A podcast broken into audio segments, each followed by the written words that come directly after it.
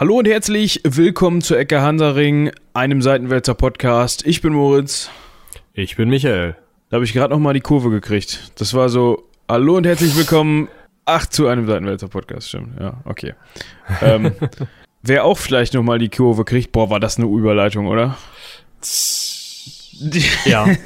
ähm, sind die Kreuzfahrer über die ihr auch in Spannung, der letzten, Spannung, Spannung. über die ihr auch in der letzten Folge schon einiges gehört habt und in der vorletzten. Ähm, logischerweise behandeln wir diese Woche den dritten Kreuzzug. Ähm, Ach schade, ich wollte jetzt eigentlich erstmal irgendwie, ich habe eine Liste, warte. Äh, ich könnte auch den Wendenkreuzzug anbieten, da hatten wir schon kurz drüber gesprochen, oder den Kreuzzug von Symra ja. Vielleicht machen wir dann doch erstmal den dritten, weil der irgendwie auch mit dem ersten und dem zweiten zusammenhängt. Ihr könnt es schon raushören. Ähm, den Hinweis habe ich auch das letzte Mal schon gegeben, genau. ähm, falls ihr den, die Folge zum zweiten und zum ersten noch nicht gehört habt, empfehlen wir äh, auch an dieser Stelle, das eben zu tun.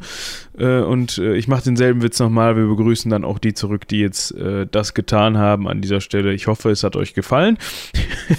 Ob du wirklich richtig stehst, ne? Ja, ganz genau.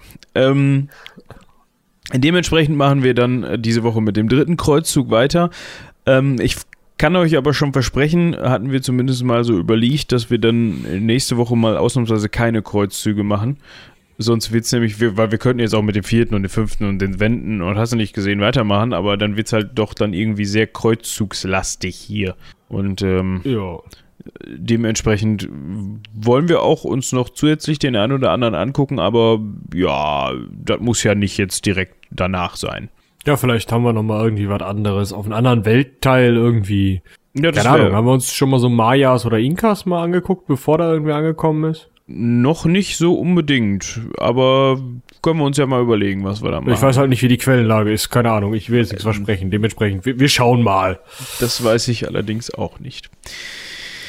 Ja, ich würde äh, vorschlagen, ähm, wir greifen noch mal eben kurz das Ende des zweiten Kreuzzuges auf und gucken, was war da noch mal los. Das war, ich weiß nicht. Ja, scheiße ich, war. Ja, genau, ich weiß nämlich nicht mehr unbedingt, wo wir da geendet haben und was wir erwähnt haben, ähm, weil der Zwe das Ende des zweiten, äh, ähm, result daraus resultiert ja der Anfang des dritten sozusagen, wie man sich das hätte ja, denken können. Mehr oder minder, ne? Also ja. eigentlich ist es ja so, dass äh, am Ende des zweiten ja dieser Nur Adin noch zugange ist da. Genau. Ähm, also der, ich sag jetzt mal, Vorgänger von Vorgänger. Saladin. Ja, ja das also, ist ein ganz gutes Wort. Ja, Vorgänger ist gut. Ähm, falls ihr darüber mehr hören wollt, dann empfehlen wir euch die gesonderte Folge zu Saladin. Ähm, da wird auch schon einiges erwähnt, was wir ähm, heute hier erwähnen. Und da dröseln wir eigentlich ziemlich detailliert auf, was Saladin als Person so vollbracht hat, wie sein Werdegang war. Und da wird dann auch eben über nur Adin gesprochen und die Zusammenhänge. Also das brauchen wir hier jetzt nicht nochmal alles erwähnen. Ähm, es ist nur so viel zu wissen, dass ähm, nur Adin zu dem Zeitpunkt, äh, also seldschukischer Abstammung, aber zu dem Zeitpunkt ähm, ziemlich die Hosen anhatte und ja. ähm, den Kreuzfahrern zum Ende des zweiten Kreuzzuges das Leben schwer gemacht hat. Nicht nur ähm, dem einen gemeinen Kreuzfahrer, sondern auch den Kreuzfahrerstaaten, die sich da gebildet hatten. Aber die haben wir auch in der letzten Folge äh, bis ins kleinste Detail aufgedröselt. Das machen wir jetzt nicht nochmal, das war fürchterlich. Ach, so schlimm fand ich es gar nicht, aber es war schon ein bisschen anstrengend, das ja, muss man okay. schon sagen. Ja. Aber ja, genau, also ähm, halten wir fest, nur Adin hat den Kreuzfahrern schon den Arsch bis zum Haaransatz aufgerissen. Ähm, Edessa ist weg äh, das Fürstentum Edessa, Fürstentum Antiochia ist kleiner. Mhm. Fürsten, äh, Grafschaft Tripolis ist noch da, aber ähm, Vasall von Jerusalem und Jerusalem, ja, ein bisschen an Rändern geknabbert, aber sonst ging es denen noch hundertprozentig. So die Endlage vom zweiten Kreuzzug, richtig? Ja, das kann man so sagen. Ähm, man hatte ja da, also man hatte ja da das Problem so ein bisschen, dass man sich dann gedacht hat, ach ja, Jerusalem, äh, nicht Jerusalem, äh, äh, das ist ja alle hier ähm, so ein bisschen blöd. Wat, wo können wir denn noch hin? Wir nehmen uns jetzt mal Damaskus vor und das hat dann ja nicht so geklappt, das konnte man dann nicht einnehmen. Und dann ist Damaskus auf die Seite von damals noch nur Adin, glaube ich, gewechselt, ne? Äh, ja, nee, Damaskus ist auf die Seite von Nuadin, also nicht andersrum. Also die, die Damaszener haben halt gesagt, ja, wir haben, waren jetzt vorher mit den Kreuzfahrern verbündet, weil der, der Nuadin da von, von hinter uns irgendwo aus Mesopotamien und von Ägypten aus nervt. Aber jetzt, wo ihr halt hier so eine Scheiße gebaut habt, ihr Kreuzfahrer, äh, da verbünden wir uns doch lieber mal wieder mit unserem Glaubensbruder und hauen euch mal aufs Mützlein. Genau, dementsprechend ähm, war es soweit zu dem Zeitpunkt Ende des zweiten Kreuzzuges und auch in den, in den Jahren danach, dass ähm, nur Adin und später dann Saladin die Gebiete um die Kreuzfahrerstaaten eigentlich unter seine bzw. ihre Kontrolle gebracht haben. Also äh, sowohl Damaskus äh, als auch Aleppo, ähm, alle wichtigen, wichtigen Städte gehörten eigentlich und somit auch die Versorgungslage dementsprechend äh, gehörten zu dem Zeitpunkt oder standen unter der Herrschaft von Nur ad-Din und dann später auch von Saladin. Also es ist wirklich so, dass die eingekesselt waren, die Kreuzfahrer.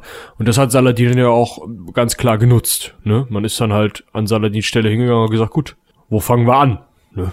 Ja, ähm, es gab dann ähm, nach, nach Nur ad-Dins Tod hat Saladin dann ähm, die äh, Herrschaft übernommen, nachdem er in Ägypten unterwegs gewesen ist und dann wiedergekommen ist. Ähm, gab es dann auch Bemühungen von Seiten Jerusalems zu Friedens, äh, ja, und es hat auch zeitweise Waffenstillstände gegeben. Ähm, und es war wohl auch so, dass die ich nenne es mal jetzt, ähm, zweite Generation innerhalb der Kreuzfahrerstaaten. Also müssen wir mal eben gerade gucken, ähm, damit wir da mal ein ungefähres äh, Rechenbeispiel hinkriegen. Der erste Kreuzzug ist eben 1095 äh, zu, dazu aufgerufen worden. Ähm, Edessa, sagen wir, oder nehmen wir jetzt mal äh, Königreich Jerusalem. Äh, Jerusalem ähm, ist erobert worden wann war 1099, glaube ich, ne? Und wir sind jetzt ähm, ungefähr in dem Bereich, was hatten wir jetzt gerade gesagt, ähm, 1100, in den 1150ern, 1160ern, später 70ern, so den Bereich. Also man kann schon sagen, die Jungs, die damals Jerusalem erobert haben, die gab es zu dem Zeitpunkt wahrscheinlich gar nicht mehr und höchstens vielleicht noch als Oppas. Ähm, das heißt, ja, da müssen aber schon alte Opas gewesen eben, sein. Eben, ne? wenn man sich die Lebenserwartung der damaligen Leute angeguckt hat, gab es sie wahrscheinlich wirklich nicht mehr. Ähm, das heißt, das waren dann schon deren Söhne und deren Söhne waren schon alt und deren, das war also die zweite Generation schon wieder nach, nach den ersten Kreuzfahrern. Ähm, und die hatten sich eigentlich mit der Lage da zeitweise relativ ähm, gut ähm, äh, zurechtgefunden und hatten auch jetzt nicht unbedingt Interesse daran, ihr, ihr Land dazu verlieren, weil man muss sich das so vorstellen, die Kreuzfahrerstaaten war, wurden ja auch so aufgebaut, äh, wie man das aus Europa kannte. Das heißt, ähm, da ist man dann auch hingegangen und hat dann seinen Vasallen halt auch ein Stückchen Land gegeben und das haben die da dann halt besessen und haben ja davon gelebt, das zu besitzen sozusagen und waren dann und zu Hause. Muss auch man muss sich auch überlegen, wer da dahin gegangen ist, ursprünglich schon. Das waren ja großteils nicht oder wenig besitzende Adlige. Klar, gerade unter den Anführern, die dann die Kreuzfahrerstaaten auch aufgemacht haben, waren halt auch Hochadlige dabei, die auch viel Besitz hatten, aber trotzdem ist es so, dass ähm, die Leute, die dann da zweite, dritte Generation sind, dass die in der Heimat nichts mehr erben konnten. Also es war nicht so, dass die hätten sagen können, ja hier, ich bin äh, Raimund, der alte Cousin oder Balduin, Balduin heißen ja alle. Ja. Ähm, Balduin, der zweite Cousin der Tante deiner Nichte, der Oma von dem Kollegen, der da nach Kreuzfahrerstaaten gegangen ist, hier Dings. Der hätten die zu Hause in Frankreich gesagt, ja, guck mal, da lang. Genau.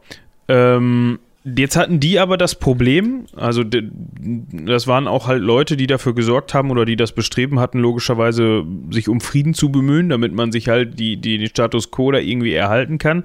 Ähm, jetzt hatten die das Problem, dass es zum einen ähm, natürlich, dass es im, im, im Abendland davon, dass Leute, dass es da Leute gab, die davon Wind bekommen haben und die natürlich gesagt haben, ja, das ist ja gar nicht gut, dass der, dass die Muslime da auf dem Vormarsch sind, beziehungsweise Saladin, lass uns mal dahin und den aufs Mützchen hauen.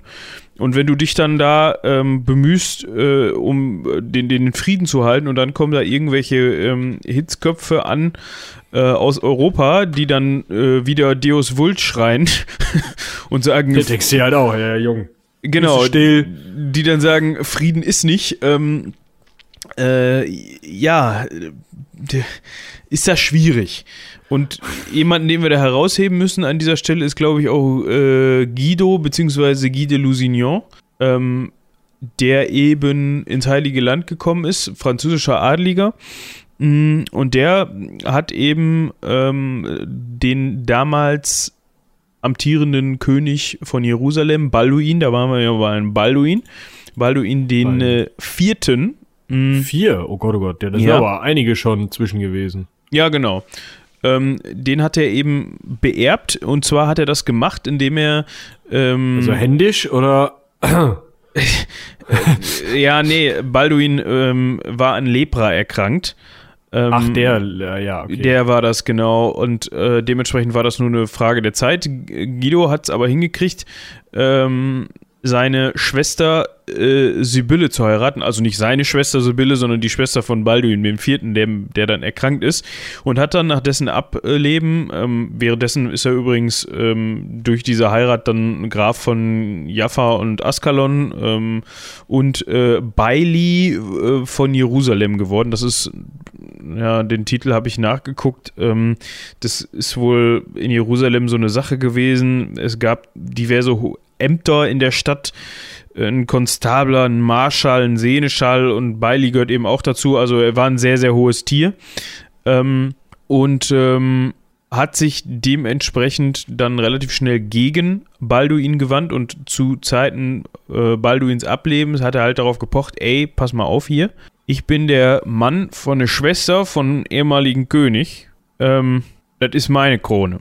Ja gut, ich sag mal, äh, es ist nicht der erste und nicht der letzte, der gesagt hat, über, ähm, also über die, die weibliche Linie bin ich jetzt hier König von. Also er war, also es, es gibt ja unter anderem auch den, boah, jetzt muss ich nachschauen. Richard nicht. Ein, äh, ein deutscher Kaiser. Naja, egal. Ein deutscher Kaiser war ja auch, oder nicht nur einer, aber mehrere waren ja auch äh, Könige von Sizilien durch Jus Uxoris, also durch das Recht der Ehefrau. Ja. Das das war relativ normal, dass man eben, äh, gerade wenn die männliche Linie ausstarb, dann die weibliche Linie angeguckt hat und gesagt hat, ja, wer ist da angeheiratet? Die Herren, die dann da angeheiratet waren, mussten aber meistens nochmal ähm, den ein oder anderen militärischen Akt oder vielleicht ein wenig Geld beim Schwiegervater springen lassen, damit man da äh, sich schnell einig wurde, ob der ähm, Besetzung des Throns. Ja. Ähm, Sibylle hatte übrigens noch einen, äh, aus erster Ehe äh, einen ähm, kleinen Sohn, und zwar Balduin den Fünften, der dann seinen Vater auch kurzzeitig beerbt hat. Äh, das hat äh, Guido sich aber nicht wirklich gefallen lassen. Ähm, und der ist dann 1186 in Akkon gestorben. Ich weiß jetzt alle. Grippe. Grippe. Ach so, der hatte wirklich Grippe.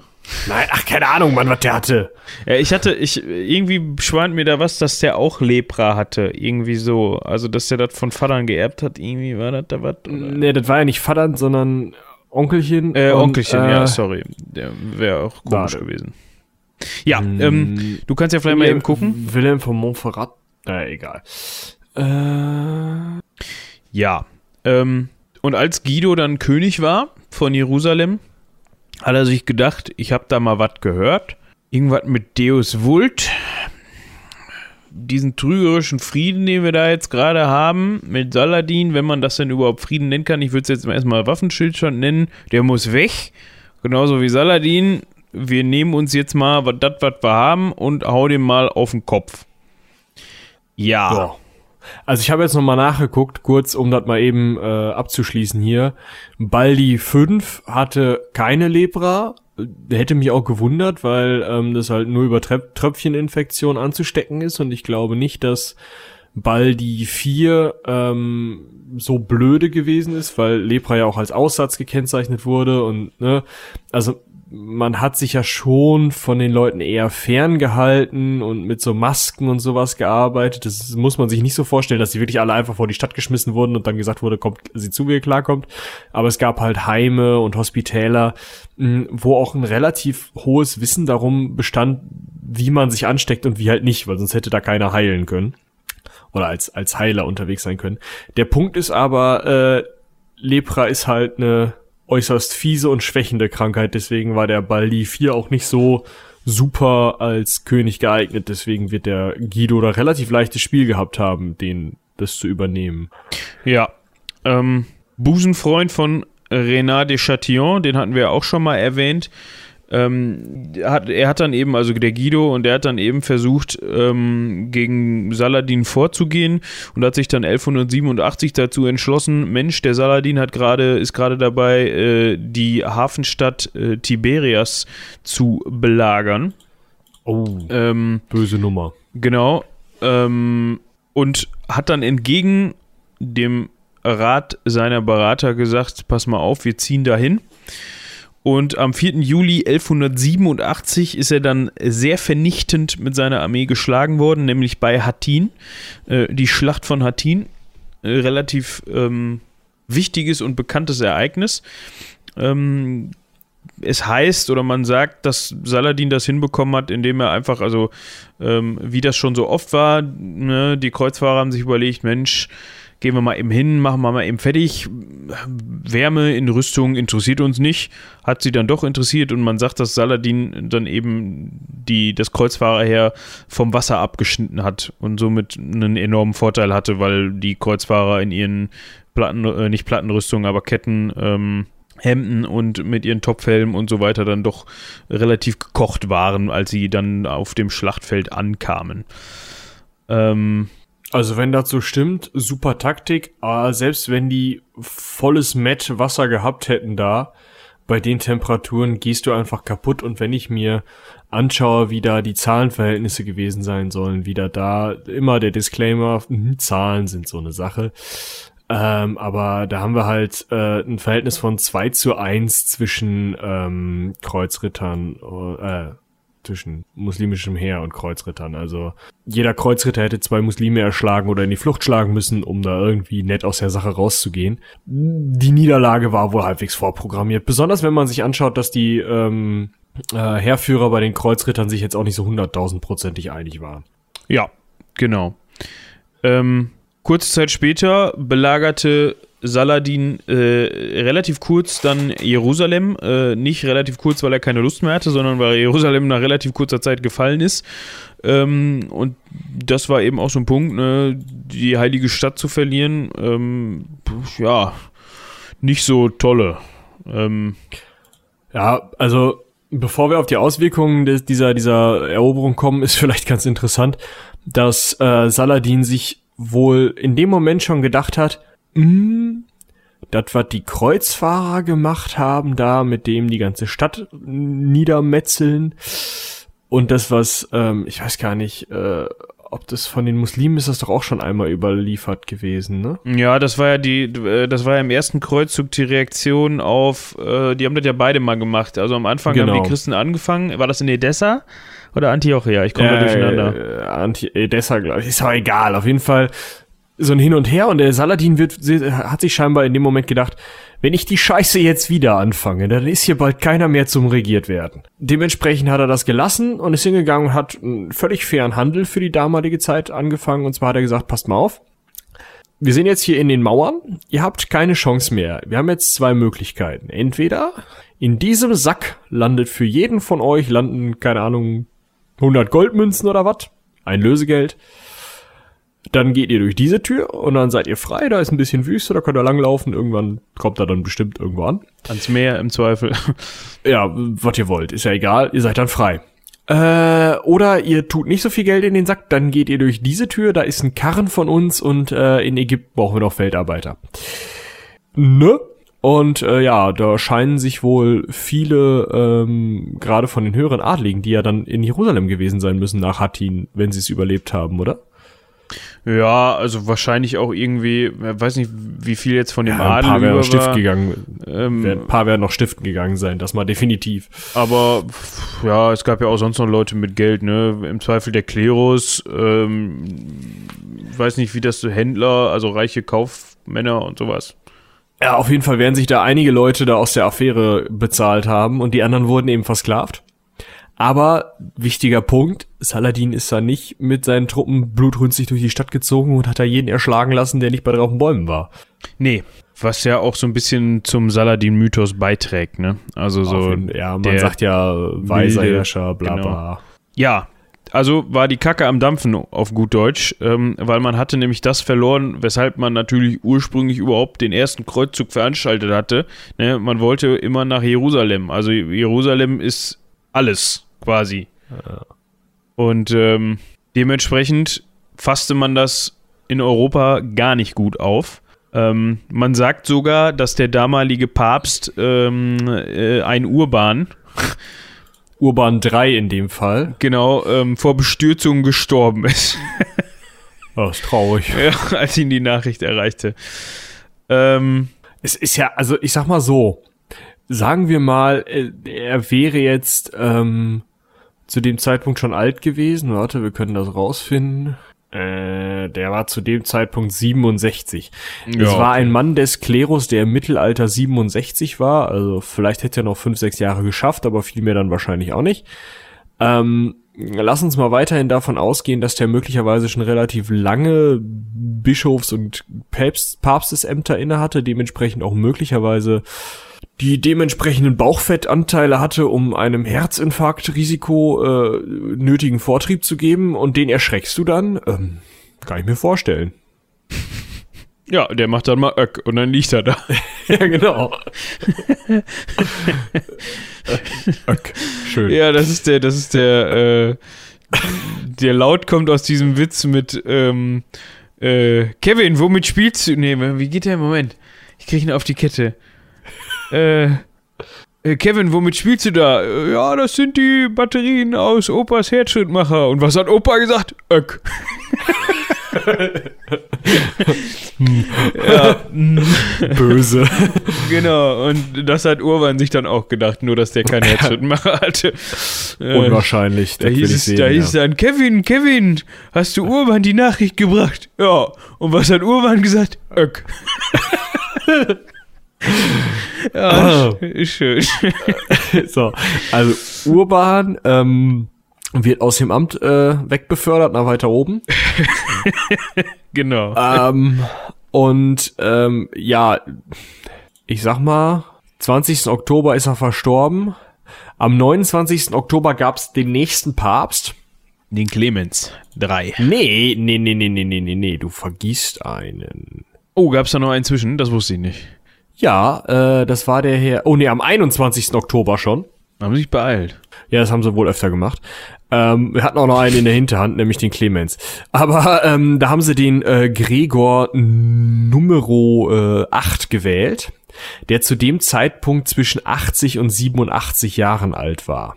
Man weiß es nicht genau, wenn du jetzt sagst 80 und 87. Genau, ne? man, also es wird halt beschrieben, dass der ähm, 1100 geboren ist dann wäre er ja schon scheiße alt, also 87. Man weiß halt nicht genau, es könnte auch 1110 gewesen sein, vielleicht ist da irgendwie ein Schriftfehler, 1105 ist auch möglich, man weiß es halt nicht. Er war halt für damalige Welt trotzdem steinalt. Genau, also wahrscheinlich hat er den Leuten gesagt, wie alt er ist, so, ne? Also es wusste keiner mehr, wie alt er, ja. Und äh, der hatte gesagt, nee, alles klar, machen wir hier, ich schreibe hier im Audita Tremendi eine Bulle und ähm, hat die Bulle dann auch geschrieben, hat aber dann äh, auch nur noch zwei Monate gemacht. Und äh, wie gesagt, die hatten noch einen in der Hinterhand, den haben sie dann direkt am Tag genau, am selben äh, Tag wie äh, der Gregor die Füße hochgerissen hat. haben sie äh, am 19. Dezember 1187 die Pantöffelkis direkt mal äh, den Clemens 3 angezogen. Meine hatte sie schön hochgehalten, kann man die auch mal weitergeben. Und der hat dann äh, die Bulle dann auch zu Werbezwecken nochmal, ne? Neu hochgehalten. Hochgehalten, ja. Und mal so ein bisschen retweetet, genau. Genau. Und ja. Das kam eigentlich relativ gut an was die da vorhatten, weil das geht ja auch nicht, dass äh, Saladin Jerusalem ähm, erobert. Nee, kannst ja nicht machen. Nicht wirklich. Und der erste, der reagiert hat, war ähm, Wilhelm II., äh, der äh, König von Sizilien damals, normannischer Abstammung. Ähm, der hat erstmal 50 Galeeren ähm, nach, Klar gemacht. nach Tripolis geschickt und die haben auch wohl da Wirkung gezeigt. Das heißt, ähm, die haben dazu beigetragen, die Männer natürlich eh- und die Galeeren, ähm, dass äh, Tripolis äh, verteidigt werden konnte. Ähm, Wilhelm II. war aber in diesem Kreuzzug jetzt eher eine, eine, eine Nebenperson. Ja, also er hat halt diese äh, umgehend diese Galeeren geschickt, das war wichtig und er hat dann halt auch später nochmal so ein Hotel gehabt, aber ähm, jetzt selber da losgegangen zu sein, das habe ich hier nicht auf der Uhr. Äh, nee, der, der, der hat da gesagt, geh da mal hin, geh da mal bei, aber ich bleib hier und fertig. Kreuzzug, super Idee, du machst das. Genau. Auf äh, Sizilien kommen wir auch gleich nochmal zu sprechen. Genau, weil ähm, äh, Heinrich und Philipp auf Sizilien zu stehen kamen, ne? Genau. Ähm, Ja. Jetzt müssen wir aber erstmal klären, wer ist denn äh, Heinrich? Nee. Ja, wer ist Heinrich? Wer ist Philipp? Wer ist Friedrich? Und wer ist Richard? Genau. Wen, wen fangen wir an? Ja, mit Heinrich, den brauchen wir nicht so lange. Äh, Weil Heinrich war nämlich Heinrich II. Äh, den Herrn kennen wir sogar schon. Das ist äh, Henry Plantagenet. Ähm, der müsste schon da in dieser Story von Johann Ohneland und äh, ähm, das war die 100-jährige Kriegsfolge, ne? genau, da in der Story muss er irgendwo Vorgekommen sein. vorgekommen sein, äh, ganz ursprünglich. Aber ähm, ja, auf jeden Fall, der hat gesagt, Kreuzzug, geile Idee. Die hatten sowieso gerade schon den hundertjährigen Krieg vorgegriffen, hatten da so die Anfänge schon mal gemacht. Also nicht, dass das wirklich der hundertjährige Krieg war, aber äh, im Endeffekt wurde sich schon um normannische Besitzungen in Westfrankreich geprügelt zwischen den Franzosen und den Engländern. Und der Heinrich hat gesagt, hey Leute, ähm, Kreuzzug, geile Idee. Philipp hier von Frankreich, haben wir die Füße still, äh, ich muss ins Heilige Land. Äh, kommst du mit? Und Philipp so, ja, hier Grenzkonflikte, scheißegal, ab geht's. So viel zu Heinrich eigentlich, weil der ist dann gestorben. Ja, ähm, das, das war wirklich so ein, so, ein, so ein Punkt, weil man ja jetzt nicht sagen konnte, wenn der eine geht, bleibt der andere da, weil das fanden die scheiße. weil dann, Klingt nach einer richtig guten Idee. Du Pille, passt du mal eben kurz hier auf meine Normandie auf, gerne auch auf England. Ich bin kurz auf dem Kreuzzug, komm die Tage wieder, ne? Läuft. genau, und deshalb hat man sich halt darauf geeinigt, okay, wenn wir gehen, dann gehen wir beide. So. Ja. Ähm, Nochmal eben ganz kurz zu, ähm, zu Heinrich dem ähm, Zweiten, also zu äh, Henry Plantagenet. Das war der, äh, der Sohn? Ja, ne? Das war der Sohn von äh, einer römisch-deutschen Kaiserin, nämlich von ähm, Mathilda. Und die war, also davor war lange Zeit Bürgerkrieg in England, ähm, weil da gab es einen König, der hieß Stevens, der ist aber nur gewählt worden. Stephen de Blois, um ehrlich zu, um, um, um genau zu sein. Und der hat sich dann ewig mit Mathilda ge, um die, die Nachfolge ge, gekloppt und äh, bis Hen, äh, Henry Plantagenet dann mal aus der Normandie gekommen ist und gesagt hat, so, hier, mein Bums. Ich. Genau. Ja, Und da hatten wir ja, wie gesagt, schon drüber gesprochen. ja, Ähm, genau. Ja, ähm, gut, dann äh, waren wir jetzt so weit gekommen, dass äh, Henry, die, also Heinrich II., ähm, im Juli 1189 ähm, ebenfalls Öck gesagt hat. Äh, ich weiß nicht, ob er genau Öck gesagt hat oder ob das vielleicht auch irgendwie ein Fußleiden war oder so, aber äh, auf jeden Fall ähm, hat der sich äh, in die Waagerechte begeben und äh, Für immer. Für, für länger genau und äh, sein Sohn Richard I. Ähm, Richard Löwenherz, Sean Connery, für die, die ihn nicht kennen. ähm, ja, der ist doch wohl die, Ja. die passendste Rolle für, für, also in diesem äh, Kevin Costner 90er Jahre Robin Hood Schinken. Guckt's euch an, passt genau. Ah, äh, weiß ich nicht. Also ich habe eigentlich, wenn ich an Richard Löwen jetzt denke, jetzt nicht Sean Connery vor Augen, sondern äh, so zum Ende hin eher so den, obwohl den, den kennst du glaube ich nicht, den, den fetten ersten König aus Game of Thrones. Wenn der rote Haare gehabt hätte, dann wäre das Richard Löwen jetzt gewesen, aber gut. Ah, doch, den ersten König kriegt, glaube ich, noch auf Kette, aber ja, diesen, diesen, ähm, der da mit dem Wildschwein anfängt und so, ja. Genau, genau. Ja, ja. Auf jeden Fall, äh, Richard I, Löwenherz, sagt, ja, egal, komm, Vater ist tot, wir machen die Scheiße trotzdem. Äh, Philipp, bist du noch dabei? Und Philipp, 1189, ne, gerade 1187 war ja der, der Heinrich II mit Philipp, äh, ähm, nee, 1188 erst, aber Januar 1188 hatten die beiden schon gesagt, ja, wir gehen jetzt zusammen und dann hat er 1189 hat der Philipp nochmal gesagt, ja, komm, geh ich halt mit dem Richard, ist auch in Ordnung. Ne? Heinrich, Richard, ist alle dasselbe. Ja, Hauptsache Italien. Und ähm, äh, genau, die sind dann auf die Idee gekommen, ja, alles klar, ne, schön gemeinsam hier zu Hause kriegen irgendwelche äh, Vasallen das. Also bei Richard war es halt sein kleiner Bruder. Ich weiß gar nicht, wer bei Philipp die Regentschaft übernommen hat, aber da gab es auch, glaube ich, keine Probleme. Also für alle, die jetzt immer noch nicht auf dem Dampfer sind, sein kleiner Bruder war ähm, Johann Ohneland, Prinz John von England. Also ne? Äh, dieser, dieser Löwe ohne Mähne aus dem Disney-Film. Genau. Ähm, was ich übrigens recht witzig fand, äh, dass man dann mal eben den Kreuzzugszehnten ähm, ähm, erhoben ja, hat. Hey. Nee, nee, den, nicht den Kreuzzugszehnten, sondern den Saladin-Zehnten. Oder Saladins-Zehnten. Da wäre ich mir als Saladin echt verarscht vorgekommen, ne? Dann nennen sie schon so einen Zehnten nach dir und du kriegst noch nicht mal die Zinsen. Ja, genau, du kriegst noch nicht mal, nicht mal was davon ab. ja, ähm, das hat man dann gemacht. Gleichzeitig gab es auch Bemühungen im Heiligen Römischen Reich, und zwar ähm, Friedrich der Erste Barbarossa hat sich auch. Über den hatten wir uns doch auch schon mal unterhalten, nämlich beim letzten Kreuzzug, dem sogenannten zweiten. Ja, da haben wir den erwähnt, aber da war, wie hieß sein Vater, Konrad? Äh, das ist jetzt gar nicht so einfach. Warte mal, warte mal. Nee, war nicht sein Vater. Warte mal, war nicht sein Vater. Das ist nämlich der Punkt. Ich suche gerade mal eben gerade Italien, Kreuzzug, bla bla. Der ist mal nach Italien gegangen, häufiger. Ähm, dum, dum, dum, dum, dum. Stimmt, da war also, irgendwas. Ja, genau. Also das Ding ist. Clemens hieß, ähm, hieß sie nicht auch Clemens? Nein, der, der hieß nicht Clemens. Der hieß Konrad. Herzog von Schwaben, Schwaben und so. Aber der Witz war auf jeden Fall, dass äh, ein anderer Friedrich gewählt werden sollte. Und äh, das war der Sohn vom vorherigen König und der vorherige König hatte gerade die Hufe hochgerissen und der Sohn war halt fünf oder so, wie das halt ist. Und dann hat Barbarossa gesagt, nö, also Friedrich ist ein schöner Name, aber ich könnte das auch machen. Und dann haben halt die, die, äh, hat das Wahlkollegium mal gesagt, ach so, dann? Du hast so einen schönen und, roten Bart, das machen wir jetzt mal. Genau, dann war Barbarossa halt zuständig ab dann und äh, ja, scheinbar äh, ist er jetzt auch, äh, kennt man die Sage vom Kaiser, der soll ja heute noch im Kyffhäuserberg sitzen und warten. Ähm, ja. Der wollte auf jeden Fall auch mit. Der hat das nicht ja, eingesehen. Ja nicht der, entgehen lassen. Nee, dass der Philipp und der Richard da Spaß haben und er oder Ruhm ernten und er nicht, ne, das geht nicht. Deshalb hinterher oder mit von der Partie. Ähm, Außerdem muss man sich ja überlegen, äh, oder muss man, muss man berücksichtigen, der Kaisertitel war ja ähm, eigentlich seit Konstantin auch Beschützer, also schon die römischen Kaiser haben halt gesagt, sie sind Beschützer der ähm, des Glaubens, Pontifex Maximus und sowas.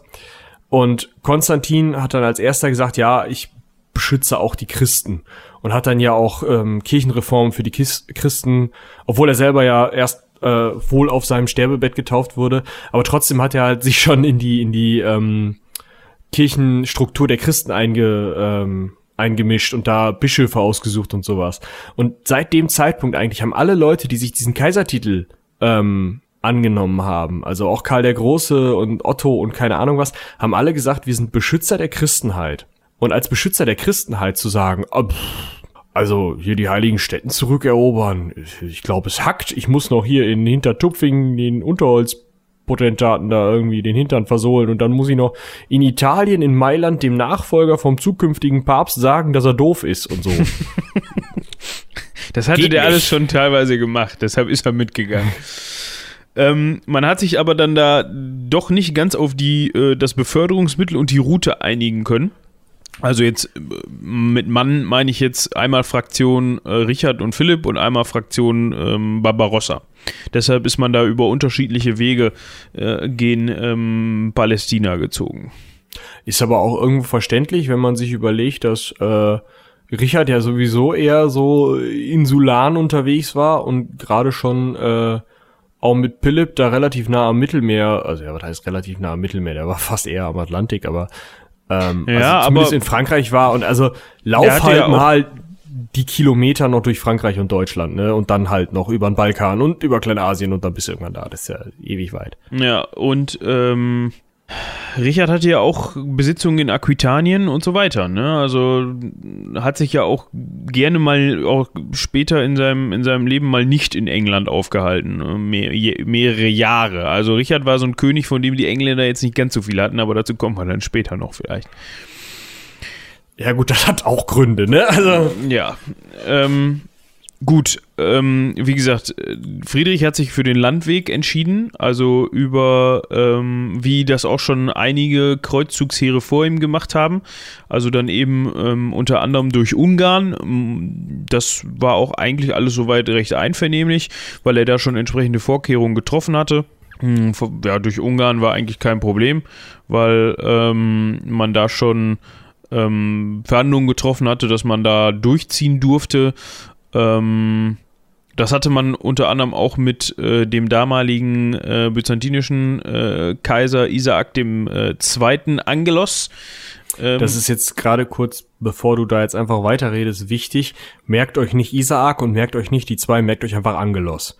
Genau. Das ist zwar ein bisschen blöd, weil das eine byzantinische Familie ist und da mehrere Angelosse vorgekommen sein könnten, aber in diesem Podcast wird nur Isaak, der zweite Angelos, vorkommen. Aber es werden noch andere zweite und andere Isaake vorkommen. Deswegen bleiben wir einfach bei Angelos, der ist gerade König, äh, Kaiser in äh, Byzanz. Genau. Heißt mit Vornamen Isaak II, aber das ist nicht so wichtig. Der Angelos. Angelos. Der äh, ist Kaiser in Konstantinopel. Genau. Und der hat einen Kumpel. Auch sehr praktisch. Äh, ja, den, den Kilic. Kilic Oder, Aslan. Ja. Ja. Kilic Aslan, das ist auch wieder spannend. Den Dude, ähm, der ist ja, der war ja schon zuständig im zweiten Kreuzzug. Na, da musst du mir mal eben auf die Sprünge helfen. Und zwar war das nämlich so, dass, äh, oder nee, nicht im zweiten Kreuzzug, sondern erst dann zu Zeiten des, äh, ähm, der, der, also nach dem zweiten Kreuzzug dann, also 1159 schon, ähm, hat der sich mit dem Byzantin angeprügelt, dann hat er sich ähm, auch mit König Balduin dem Dritten äh, äh, von von ähm, sag schon von Jerusalem angelegt. Also es wurden, also dieser Kilic Aslan ist halt ein relativ lange lebige und wichtige Figur da in, in Kleinasien und gerade halt auch für die nördlichen äh, Kreuzfahrerstaaten, weil er sich mit denen halt auch regelmäßig angelegt hat und außerdem relativ wichtig für die byzantinischen Kaiser war. Wie man sieht, er war ein Kumpel von unserem Angelos, unserem Isaak Angelos, hat aber auch vorher mal so einen Kaiser Manuel einfach mal eingesackt und dann erst gegen äh, Bezahlung von horrenden Geldsummen oder gegen so Aktionen wie, ja, aber dann kommt mein Vertrauter der und der auf den Thron und du gehst ins Kloster und solche Nummern ähm, wieder freigelassen. Also das war halt ein wichtiger Typ, der auch fast ganz Kleinasien regiert hat und das schon ziemlich lange und auch schon wusste, wie man gegen Kreuzfahrer kämpft. Also wenn man sich mit dem hätte anlegen müssen, das ist schon nervtötend ja. für so einen Kreuzfahrer her. Ähm, also der hat äh, zu dem Zeitpunkt große Gebiete der heutigen Türkei kontrolliert. Ähm, das Ganze nannte man äh, oder nennt man heute das Sultanat Ikonion oder Ikonium. Ähm, ja, äh, wenn man von Rumseldschucken spricht, dann hat er da meistens die Finger drin, beziehungsweise ist das das Gebiet, ähm, wo die herkommen. Ähm, ja, mit dem hatte man auch schon, also hatte, ich weiß nicht, ob man mit dem direkt verhandelt hatte, äh, aber ich glaube, der war ja Kumpel mit, äh, mit Angelos, wie du eben schon sagtest, deshalb hat man sich da versprochen, okay, wenn die Kumpel sind und Angelos sagt, klar kann's durch, dann sollte das vielleicht auch positiv sich darauf auswirken, dass der Kilic Aslan, der Zweite, sagt, komm, finden wir gut, geh du auch mal. Ähm, ja. Dementsprechend hat man sich dann mh, durch Ungarn nicht durchgeschlagen, sondern das war sogar recht äh, ist entspannt durchgezogen. Unter Freunden. Mal, genau, hat sich nochmal kurz empfangen lassen da von äh, irgendwelchen Leuten in Pressburg und dann vom Königspaar in äh, Gran. Und dann hat man da eben seinen Sohn, hier den äh, Friedrich äh, VI von Schwaben, nochmal schnell eben mit der Konstanze verlobt, der äh, Tochter von den Königen da, also mit so einer ungarischen Prinzessin. Ja. Und, ja, ja, hundertprozentig alles. Aber auch die Konstanze ist äh, gar nicht so unwichtig. Äh, was heißt unwichtig? Da haben wir nämlich wieder eine Verbindung. Ähm, die stammt nämlich aus der zweiten Ehe von äh, Bela III., dem damaligen ungarischen König. Ähm, mit? Mit Agnes von Antiochia. Und die Ei, ei, ei, ist das Tochter Leben ist ein Bauernhof. Also von meine äh, Fresse. Renard de Chatillon. ja, der ein oder andere wird sich denken, Renard wer? ähm, damaliger, unter anderem, äh, ja, wie nennt man das? Äh, Chef in, im Kreuzfahrerstaat Antiochia. Jo. Ähm, so, wie du schon sagst, das Leben ist ein Bauernhof, genau. Äh, da, so schließt sich dann der Kreis. Auf jeden Fall, ähm, da wurde geheiratet, genau, und dann ging es weiter. Ähm, jetzt kommt natürlich wieder so eine Ähm, Geschichte. Äh, kurz nochmal, das war Konstanze von Ungarn, ne? Ja, Ah, okay. Ja, ich will nicht spoilern, aber Konstanze von Ungarn war dann auch noch mit Ottokar dem ersten Przemysl von Böhmen verheiratet. Deswegen wunderte mich das. ach so, okay, die hatte auch mehrere Ehen, meinst du? Oder war das eine Möglich. andere Konstante? Nö, nö, ähm, reden wir dann gleich drüber. Okay. Ähm, Also, wir sind gerade entspannt durch Ungarn durchgekommen und stehen jetzt an der Grenze. Äh, des Byzantinischen Reiches, würde ich sagen. Nee, ja, ja, vom, vom Byzantinischen Reich beziehungsweise von einem Gebiet, das eigentlich byzantinisch sein sollte, aber gerade von einem sogenannten Großzupan regiert wurde, der äh, gegen das Byzantinische Reich rebellierte, weil die Byzantiner ab ungefähr 1000 von jedem, der gerade Zeit hatte, auf die Nuss bekommen haben und ähm, ja, unter anderem die Serben dann auch mal gedacht haben, wir machen hier so eine eigene Veranstaltung auf, wir nennen unsere Fürsten Zupane oder ähm, das hatte ich gerade Gespane, das kennt man vielleicht. Ähm, Gespar. ja, Gespan, das ist ein ähm, ist ein Titel. Ähm, sowas wie ein früherer Markgraf, Grenzgraf. Ähm, diese Titel wurden von ähm, gerade von von den ähm, deutschen Königen oder und Kaisern beziehungsweise gerade vorher noch, also gerade zwischen 800 und 900 vor 1000 ähm, wurden die an slawische Stammesführer ist das falsche Wort, weil Häuptling oder Stammesführer hat so einen, so einen ganz schwierigen Touch von so einem Typen mit so einem Federhütchen.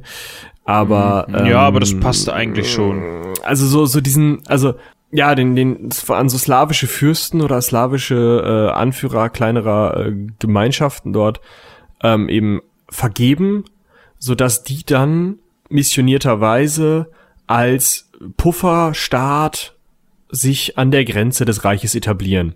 Und dieser Titel, dieser Name Gespan oder Zupan hat dann sozusagen ausgestrahlt in die slawischsprachige, in die, in die ja, slawischsprachige Welt. Und dadurch haben eben auch die Serben über halt diese, diesen, diesen Mehrfachsprung dann irgendwie über den Balkan und äh, durch, durch äh, Osteuropa, ähm, haben die diesen Titel halt auch übernommen und dann gesagt, ja, bevor wir jetzt hier diesen byzantinischen Titel des Despoten oder sowas annehmen, was auch einem Regionalfürsten in Byzanz entspricht, äh, nehmen wir halt diesen eher katholisch-christlich gefärbten Titel des Zupan an, um uns da sozusagen gegenzustellen. Und dieser Stefan, der da Zupan war, hat halt gesagt, nee, klar, super, geil, hier, äh, Kreuzfahrer, alle katholisch, topo!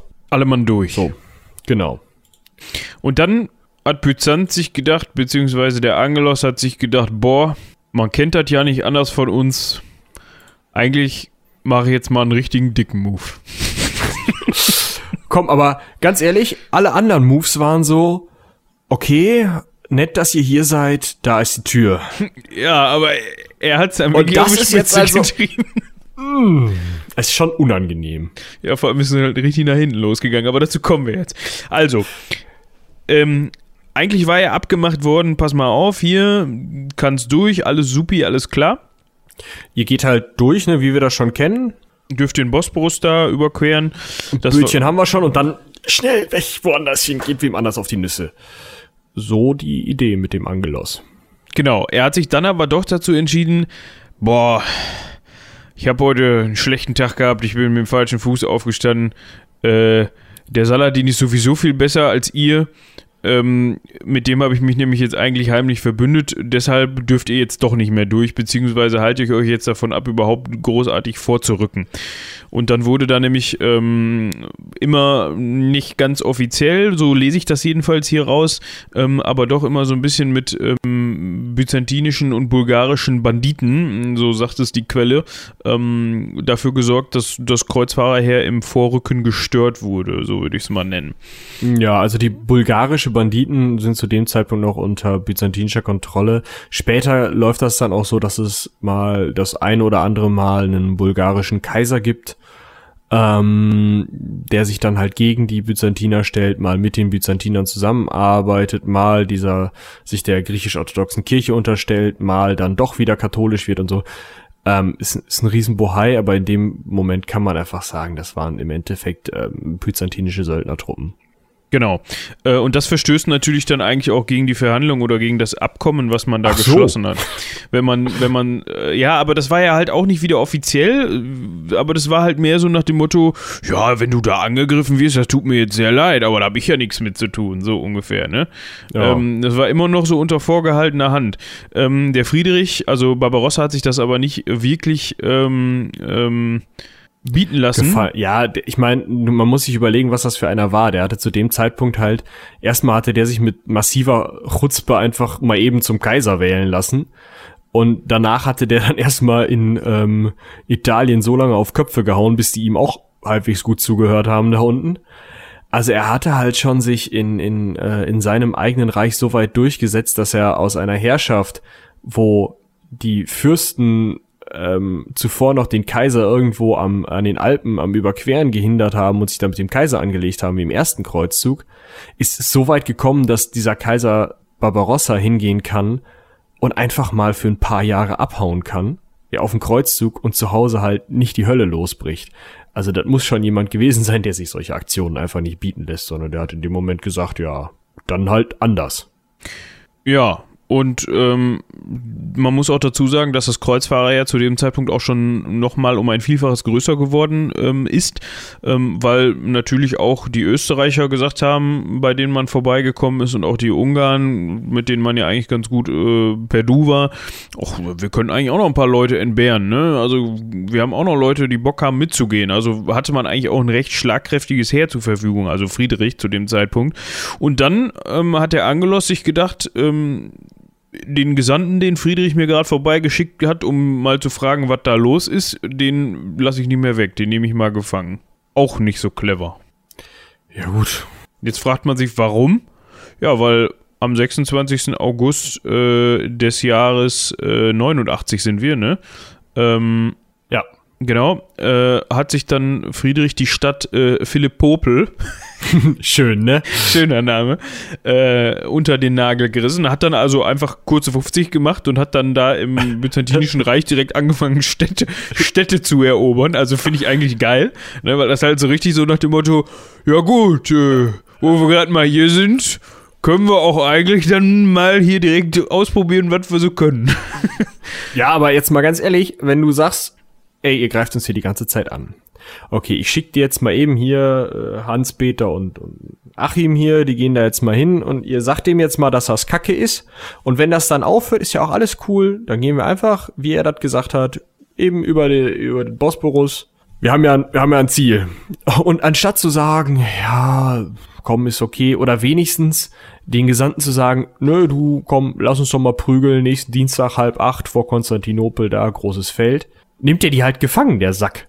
Ja, vor allem, du ja. hast, du hast ein stehendes, ein riesengroßes für damalige Verhältnisse, stehendes Heer in deinem Land, ja, mit Leuten, die alle Bock haben, die alle Bock haben, irgendwem auf den Kopf zu hauen, ja, und, und die wahrscheinlich schon, das hatten wir schon in der letzten Folge besprochen, die zu dem Zeitpunkt auch schon den ein oder anderen Meter per Fuß äh, hinter sich gebracht haben und die schon zehnmal gefragt haben, wie du passenderweise letzte Folge angemerkt hast, wann sind wir da? Und wenn man denen dann sagt, hört mal, da ist eine Stadt, die heißt Philippopel. Dann lachen die sich kurz kaputt und sagen, alles klar, machen wir. so, und dann von Philippopel aus äh, hatte ähm, das dann für den äh, Barbarossa auch noch einen sehr guten Nebeneffekt, weil ähm, der hat ja nicht nur gesagt, guck mal hier, das ist Philippopel, sondern er hat gesagt, Ja, also wir hatten ja eigentlich einen Deal mit dem äh, Angelos, dem Isaac Angelos da. Der hat ja gesagt, er würde uns versorgen. Macht er jetzt auch, aber anders. Gezwungenermaßen. Ja, und dann haben die Jungs gesagt, alles klar, ah, also noch eine Stadt nebendran und noch ein Gehöft und ach, und hier gibt's auch noch was zu essen. Ja, super, danke. Da ist eine Burg, Ja, die ist schönes schön. Ja, so. Dann haben sich da die Gegend mal ausnehmend angeguckt und äh, ja, sind dann da äh, ja so ein bisschen plündernd durch die Gegend gezogen. Jetzt hatte der ähm, Barbarossa zu dem Zeitpunkt dann auch gesagt, ja gut, ich habe jetzt hier Philipp Popel.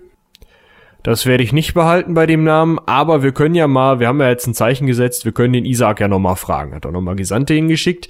Die sind wohl auch zurückgekommen und haben gesagt, ähm, der, der möchte eigentlich gar nicht mit sich reden lassen. Das ähm, hat er keinen Vertrag mit. Hat Barbarossa gesagt, gut. Ähm, ja, welche Stadt hat den schöneren Namen? Ah, hier, Adrianopel. Machen wir genauso wie gerade mit Philipp Popel, nur lass die Stadt heile, wir pennen da den Winter. Ja. Äh, hat man natürlich auch im Umland weiterhin geplündert. Ähm, Widerstand war wohl ein bisschen da, aber war auch nicht nennenswert für, das, für die Schlagkraft des Heeres. Ähm, und so stand man dann halt auch äh, wahrscheinlich im Frühjahr. Ähm, ähm, nee, Moment, er hat da überwintert, aber man stand ja doch schon recht nahe vor Konstantinopel. Ja, also du kannst es ja mal nachschauen, das ist, ihr Adrianopel ist das heutige Edirne. Das ist halt schon in der heutigen Türkei. So, also, Wie viele Kilometer sind da? 200 Kilometer von Istanbul entfernt, also vom heutigen Istanbul. Also auf, ja. War nicht mehr ganz so weit weg für den Weg, den sie schon mal zurückgelegt hatten. So, und dann sind die halt hingegangen und haben gesagt, gut, die, Umland übernehmen wir schon mal und äh, so während wir hier sitzen, können wir auch schon mal mit so ein paar anderen Leuten reden. Hier, wir hatten uns auch mit dem Stefan, dem Großzupan, da super verstanden. Der kann noch vielleicht irgendwie so ein bisschen hier. Äh, Philipp Bopel ist so ein schöner. Da kannst du vielleicht, willst du nicht? Und dann hat er noch mal so ein paar walachische und kumanische Rebellen gefragt. Das klingt für mich jetzt wie irgendwelche Spezies aus ähm, Star Trek. Nee, die Kumanen. Ach, guck mal. Ähm, das ist jetzt mh, Nordbulgarien. Ist das noch Bulgarien? Weiß ich nicht. Also nördlich, nordwestliche Schwarzmeerküste sind diese Kumanen her. Ähm, und die Walachen ähm, sind Vom Sonnenstrand? äh, aus der aus der gleichen Gegend. Ja, also also einfach mit mit Reiterrebellen und der Stefan hat gesagt, ja, du ähm, Konstantinopel, schöne Stadt, täte ich wohl nehmen und die Rebellen haben gesagt, ey, wenn wir den auf die Mütze hauen können, immer gerne, wir sind hier die Rebellen. Genau, das ist unser Job, unsere Profession. So, genau. Huh. Äh, Ahu. Genau. Ja. Ähm, dementsprechend hat man sich dann halt äh, bis nah an die Mauern Konstantinopels herangewagt und dann, dann hat sich der äh, Angelos gedacht, Ach so. ach ja, ich hatte das Ganze falsch verstanden. Ähm, Sorry. Lass mal einen Deal machen. also wenn ich der Und- Friedrich gewesen wäre zu dem Zeitpunkt, ne? Genau, also ich hätte gesagt, komm, mit dem Deal, das hätte eher überlegen können, wir nehmen jetzt mal Konstantinopel ein. Wollte ich eh immer schon mal haben. Muss ich Du ganz ja, ehrlich sagen. der ist ja, der ist ja zu dem Zeitpunkt ist Friedrich ja deutscher Kaiser. ja. Also Nachfolger der römischen Kaiser. Das wäre so eine schöne Sammelkarte in seinem Album gewesen, da jetzt mal das alte römische Reich wieder auferstehen zu lassen und das oströmische Reich und das weströmische Reich unter einem Kaiser Friedrich Barbarossa zu ver vereinen. In dem Moment, ne? Also ich hätte gemacht.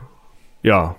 Aber wer weiß, welche Überlegungen ihn dann dazu geführt haben, auf, ähm, also dann doch eher ein von ihm diktiertes Abkommen zu schließen.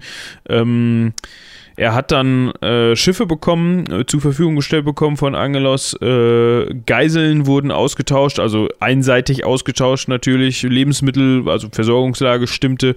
Ähm, und dann hat man eben äh, in den Tagen vom 22. bis zum 28. März 1190 bei äh, Gallipoli den Hellespont überquert. Jetzt müssen wir nochmal eben sagen, was ist denn der Hellespont? Das ist das Loch zwischen Kleinasien und Europa. Ja. Ähm, also, Also- das, das liegt nochmal, ähm, das, das ist der Eingang quasi ähm, zum heutigen ähm. Marmara-Meer. Genau, zum Marmara-Meer und am Marmara-Meer am Ausgang sozusagen, also oben im Norden ist dann der Bosporus. Da ist dann auch Konstantinopel. Also es ist halt einfach die Meer. zweite, die zweite enge Stelle da am Übergang zwischen Kleinasien und Griechenland. Ähm, ja, da sind sie halt rüber, wahrscheinlich, weil der Isaak gesagt hat, ja, Geiseln, kein Ding, Schiffe habe ich auch, Lebensmittel auch, aber durch Konstantinopel geht ihr nicht durch. Genau, geht mal schön da unten. Schön weit weg von Konstantinopel. Außenrum. Genau. Ähm, ja, das war dann die kurze Streitigkeit mit, äh, mit Angelos und zu dem Zeitpunkt, das war auch der kurze Auftritt von Angelos, weil Angelos sich dann auch verabschiedet, also verabschiedet nicht, aber er hat dann gesagt, alles klar, ich bin nochmal mit dem blauen Auge davon gekommen, macht ihr mal euer Kreuzfahrer-Ding da, ich halte mich zurück. Ja, der wird sich in dem Moment gesagt haben, der hatte ja immer noch seinen Deal mit den Rumseldschuppen und mit Saladin. Der wird sich in dem Moment gesagt haben, hoffentlich kriegen die nicht mit, dass ich die hier rübergelassen habe und ähm, ich bleib mal hier schön hinter meinen Mäuerchen sitzen. Ja, genau. Ähm, ja, jetzt war das Heer in Kleinasien. Top. und hat sich dann da auch äh, vorangekämpft.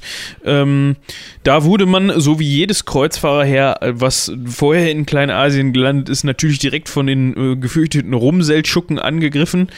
Ähm, ja, das Problem war, dass der Kilic, von dem wir vorher gesprochen hatte, äh, schon in die Jahre gekommen war und sich dann aus, der, aus den Regierungsgeschäften zurückgezogen hat und seine Söhne natürlich Heißsporn, wie sie wahrscheinlich waren, Heißspornmäßig ähm, sich direkt mit Saladin verbündet haben und auf die Kreuzfahrer dann scharf waren.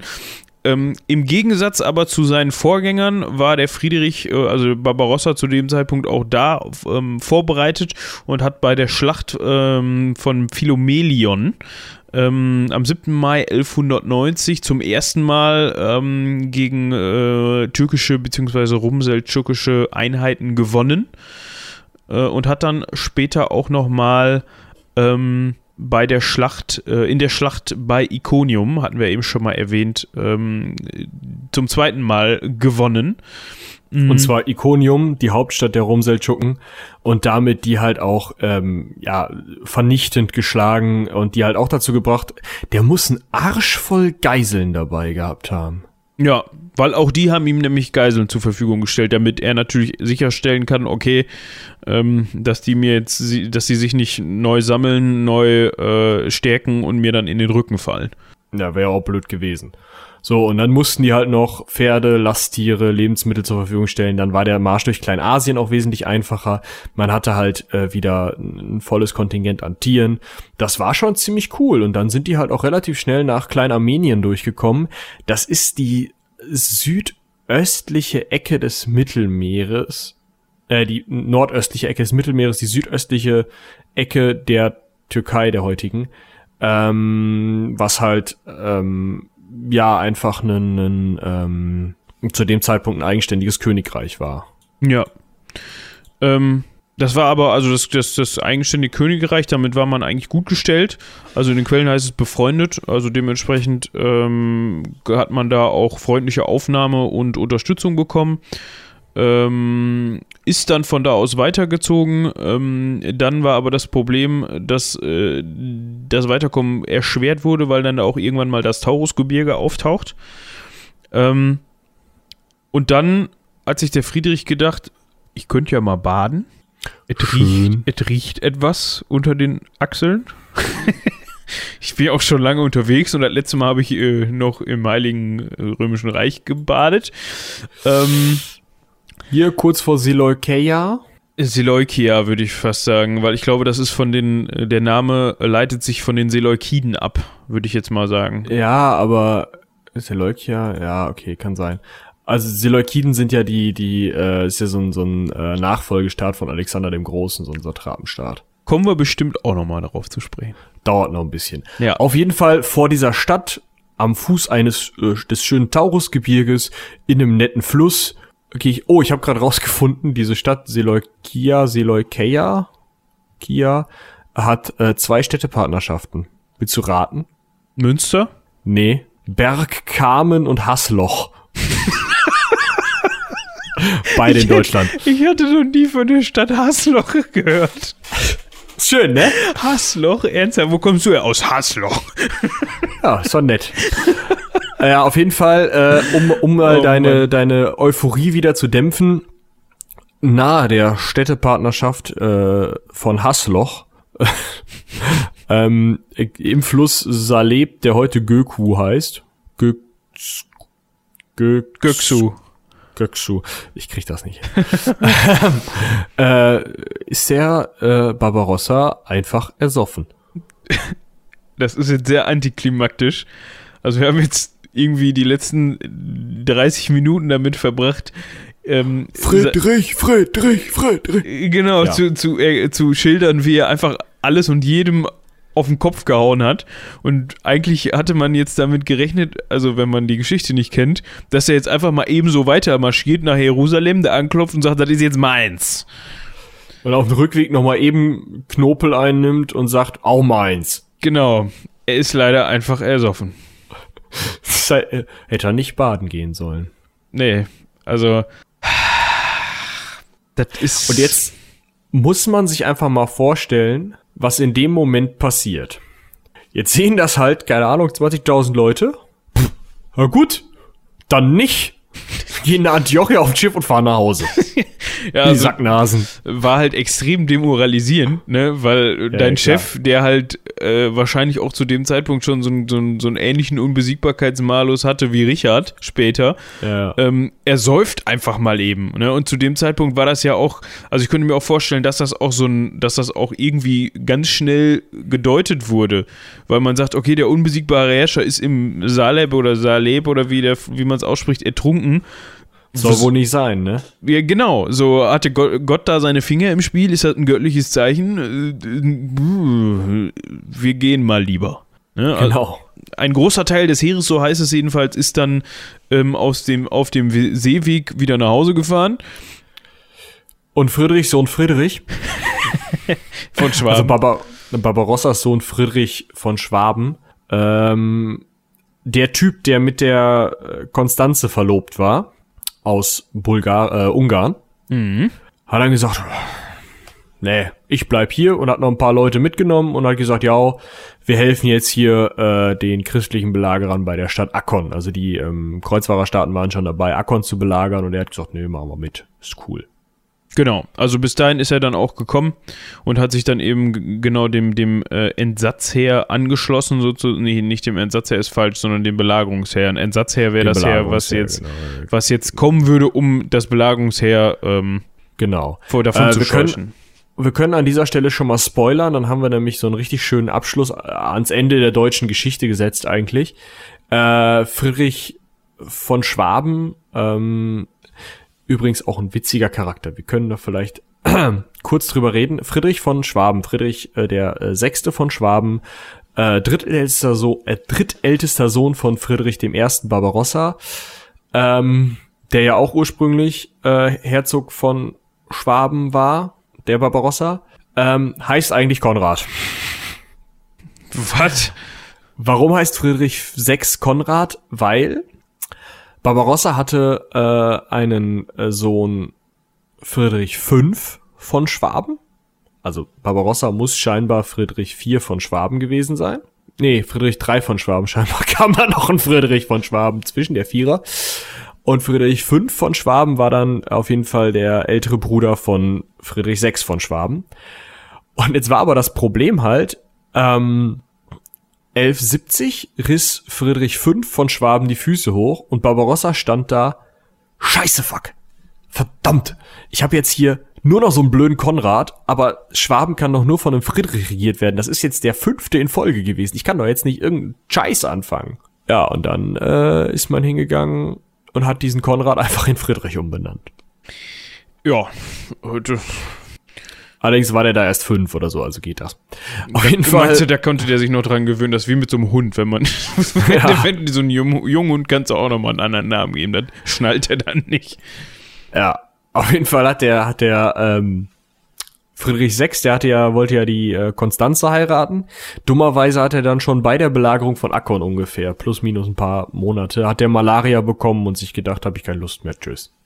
Dementsprechend war die Konstanze nur mit dem verlobt und konnte dann diesen böhmischen König da heiraten. Auch schön. Ja, weiß man nicht. Ja, also Böhmen ist ganz schick da, glaube ich. Also Ja, nette Gegend, Gegend ist nett, genau. Ähm, Und damit ist die Nummer für die Deutschen eigentlich im Endeffekt durch. Also dann übernimmt so ein ähm, Leopold von Österreich da äh, das Regiment und dann ist auch, also und auch der spielt später noch eine Rolle. Und warum, Genau. Das äh, erfahren wir jetzt. Also gleich. das erfahren wir gleich nach der nächsten Maus. Äh, ge- genau. Jetzt geht's weiter mit Philipp und Richard. Die sind nämlich, also wir, ähm, äh, mm, bup, bup, bup, bup, bup. 10. Juni reist Barbarossa, äh, nee, hört Barbarossa auf zu schwimmen. 4. Juli, beides im Jahre 1190, also äh, Einen Monat später. ja, knapp einen Monat später, sagen Richard I von England, also Richard I Löwenherz von England und Philipp II von Frankreich, also ich, ich, wir können eigentlich mal losfahren, oder? Ja, das ist, also das finde ich irgendwie auch, fand ich in der letzten Folge schon interessant. Diese, diese ähm, zeitlichen also die, weißt du, heutzutage denke ich mir immer so, weißt du, es ist Konflikt im, keine Ahnung, Nahen Osten oder so und zwei Tage später, nachdem man in den Nachrichten davon hört, äh, wird irgendwo erwähnt, ja, äh, amerikanischer Flugzeugträger ist schon vor Ort. Also, so, klar. Captain Trump hat gesagt, da lang. So. Genau, und die überlegen sich dann, nachdem Barbarossa schon abgesoffen ist und der war schon, der war schon in Palästina und der war schon in der Nähe von Aleppo, also schon, schon in der Nähe oder im Einflussgebiet von, von, ähm, von Saladin. Äh, klar, bis Jerusalem wäre immer noch ein ganzes End gewesen. Einmal das Mittelmeer, der, ähm, der Länge nach, nicht der Länge, ja doch der Länge, der Brei, Brei, nicht der Breite einmal der von oben nach unten äh, ablaufen, aber trotzdem war der schon seinem Ziel recht nahe und die beiden Jungs sitzen in, äh, wo haben sie sich getroffen? In äh, Weselay? Weselay? Weselay? Mitten in Frankreich. Also wenn man sich das heutige Frankreich anguckt, also, nee, echt, also die Mitte und geht ein Stück nach rechts. ist halt mittendrin. Genau. Also nicht ansatzweise irgendwo in der Nähe von Palästina. Ähm, da hat man sich dann gedacht, ja, wir könnten jetzt mal los, wie Michi gerade schon erwähnt hat. Ähm, man hat sich da dann getrennt, weil Richard ähm, nach Marseille gezogen ist, von wo aus er sich mit einer ähm, Flotte aus England äh, und Westfrankreich, die er schon vorher losgeschickt hatte, getroffen hat. Also die sind dann eben äh, um Spanien, also durch die um die iberische Halbinsel drum zu und dann Gibraltar und ab ins Mittelmeer. Und Philipp ist nach Genua gezogen, der hat sich da nämlich einfach eine genuesische Flotte gekauft oder beschartert. Sixth Mittelalter Edition. Genau. Also der hatte gesagt, äh, der wir jetzt von Frankreich und hier, nee, komm, wir nehmen hier die Genuesen, die können Schiff fahren. Außerdem hatte ja Richard der Sack schon die ganzen Westfranzosen mitgenommen.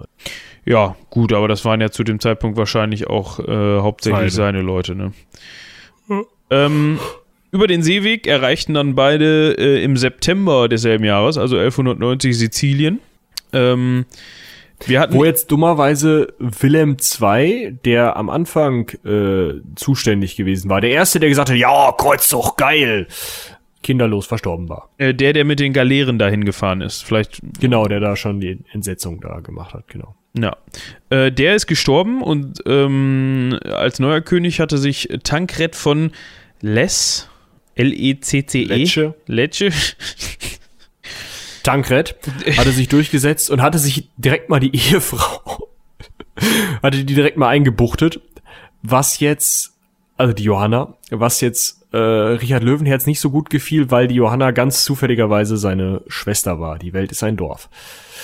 Ja, also um es nochmal aufzuwärmen, damit es alle verstanden haben, der Wilhelm, der die Galeeren losgeschickt hatte als allererstes, als allererste Amtshandlung des dritten Kreuzzuges, der war mit Richard Löwenherz Schwester liiert. Und Wilhelm, der Galeerenmensch, war jetzt gestorben und der Nachfolger von Wilhelm hatte sich gedacht, oh, ich, äh, der Richard ist gerade unterwegs hierhin, ich nehme mal die Schwester als Geisel oder nehme die gefangen. Jetzt hatte der Richard aber vom Barbarossa gelernt und gesagt, du nimmst Leute gefangen, dann nehme ich dir eine Stadt weg. Ja, dann sind die nach Messina, haben den ganzen Bums da mal eben umgeräumt, ähm, haben das Kreuzfahrerheer da überwintern lassen, was für so eine Gegend halt immer scheiße ist, weil die sich von da aus versorgen. Also man muss halt einfach überlegen, überwintern heißt halt nicht, dass sie da einfach Winterschlaf machen, sondern die gehen halt jeden Tag los und suchen sich was zu essen.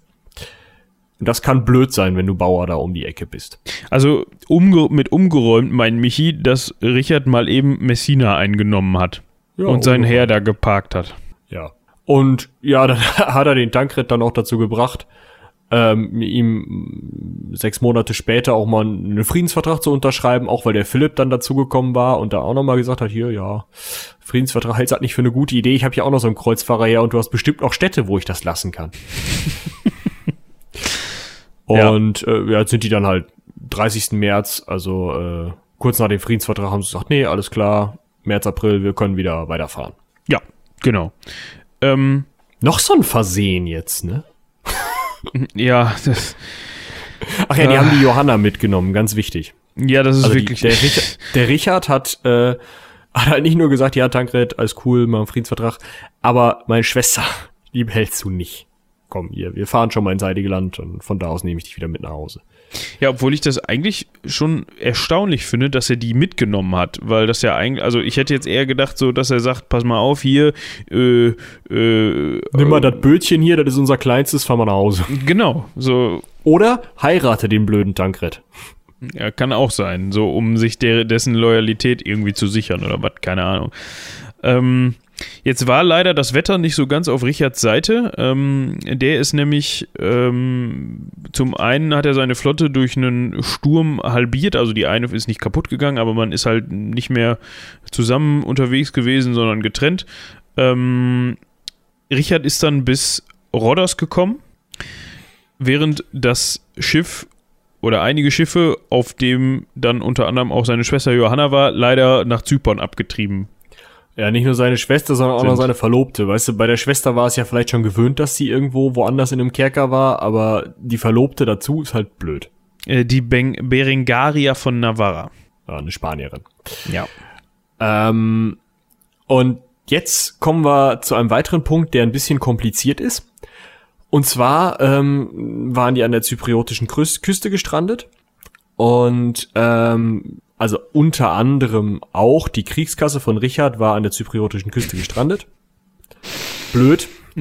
Und jetzt hatte der, der äh, örtliche Obermotz da, der, ähm, Achtung, Isaak, Komnenos, ähm, Kaiser.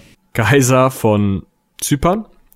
Äh, der hatte sich jetzt diese Kriegskasse einverleibt und die Jungs, die die festgehalten haben, gleich mit untergebuchtet und deswegen äh, waren halt auch Berengaria und Johanna jetzt nicht gewillt, in Byzanz an Land zu gehen und haben eher auf Richards Flotte äh, gewartet, damit der dem Isaak Komnenos von Zypern erklären kann, dass das eine Scheißidee ist. Warum aber war Isaak Komnenos von Zypern Kaiser von Zypern? Und warum heißt er wie der Kaiser von Byzanz und warum kann der überhaupt auch Kaiser sein? Kurz zusammengefasst. Es war in ähm, Byzanz relativ normal, dass man so ähm, Despoten hießen die, ähm, einsetzte, die sich halt um Gegenden kümmerten. Und eine dieser Gegenden, dieser Despotien war unter anderem ähm, Zypern. Und in Zypern ähm, war dieser ähm, Isaak Komnenos, Isaak Komnenos war da halt angelandet und hatte diese Despotie einfach mit gefälschten Siegeln übernommen. Und ähm, hatte sich da also festgesetzt und das ging sehr gut, weil zu dem Zeitpunkt ähm, es nicht so ganz so klar war, wer gerade Kaiser in Byzanz war. Deswegen konnte dieser ähm, Isaak in Zypern schon mal irgendwie sich eine Macht aufbauen. Und der hieß auch noch Isaak. Also wem will man da was vorwerfen? Genau, kann er, kann man ja nicht so. Und dann kam es halt dazu, Angelos war gerade äh, nicht mehr Kaiser, sondern Andronikos. Also der Angelos war mal Kaiser gewesen, ne? Isaak II Angelos war Kaiser gewesen, hatte sich mit dem Andronikos ein bisschen in die Haare gekriegt. Der Andronikos war Kaiser geworden Und Isaak 1 hatte, also Isaak Zypern hatte sich da unten eingenistet und hatte so ein bisschen rumgezüpert. Und dann hat der Andronikos Scheiße gebaut und wollte nämlich Angelos verhaften lassen und dann ist der gestürzt worden, öffentlich gefoltert und getötet und was weiß ich was.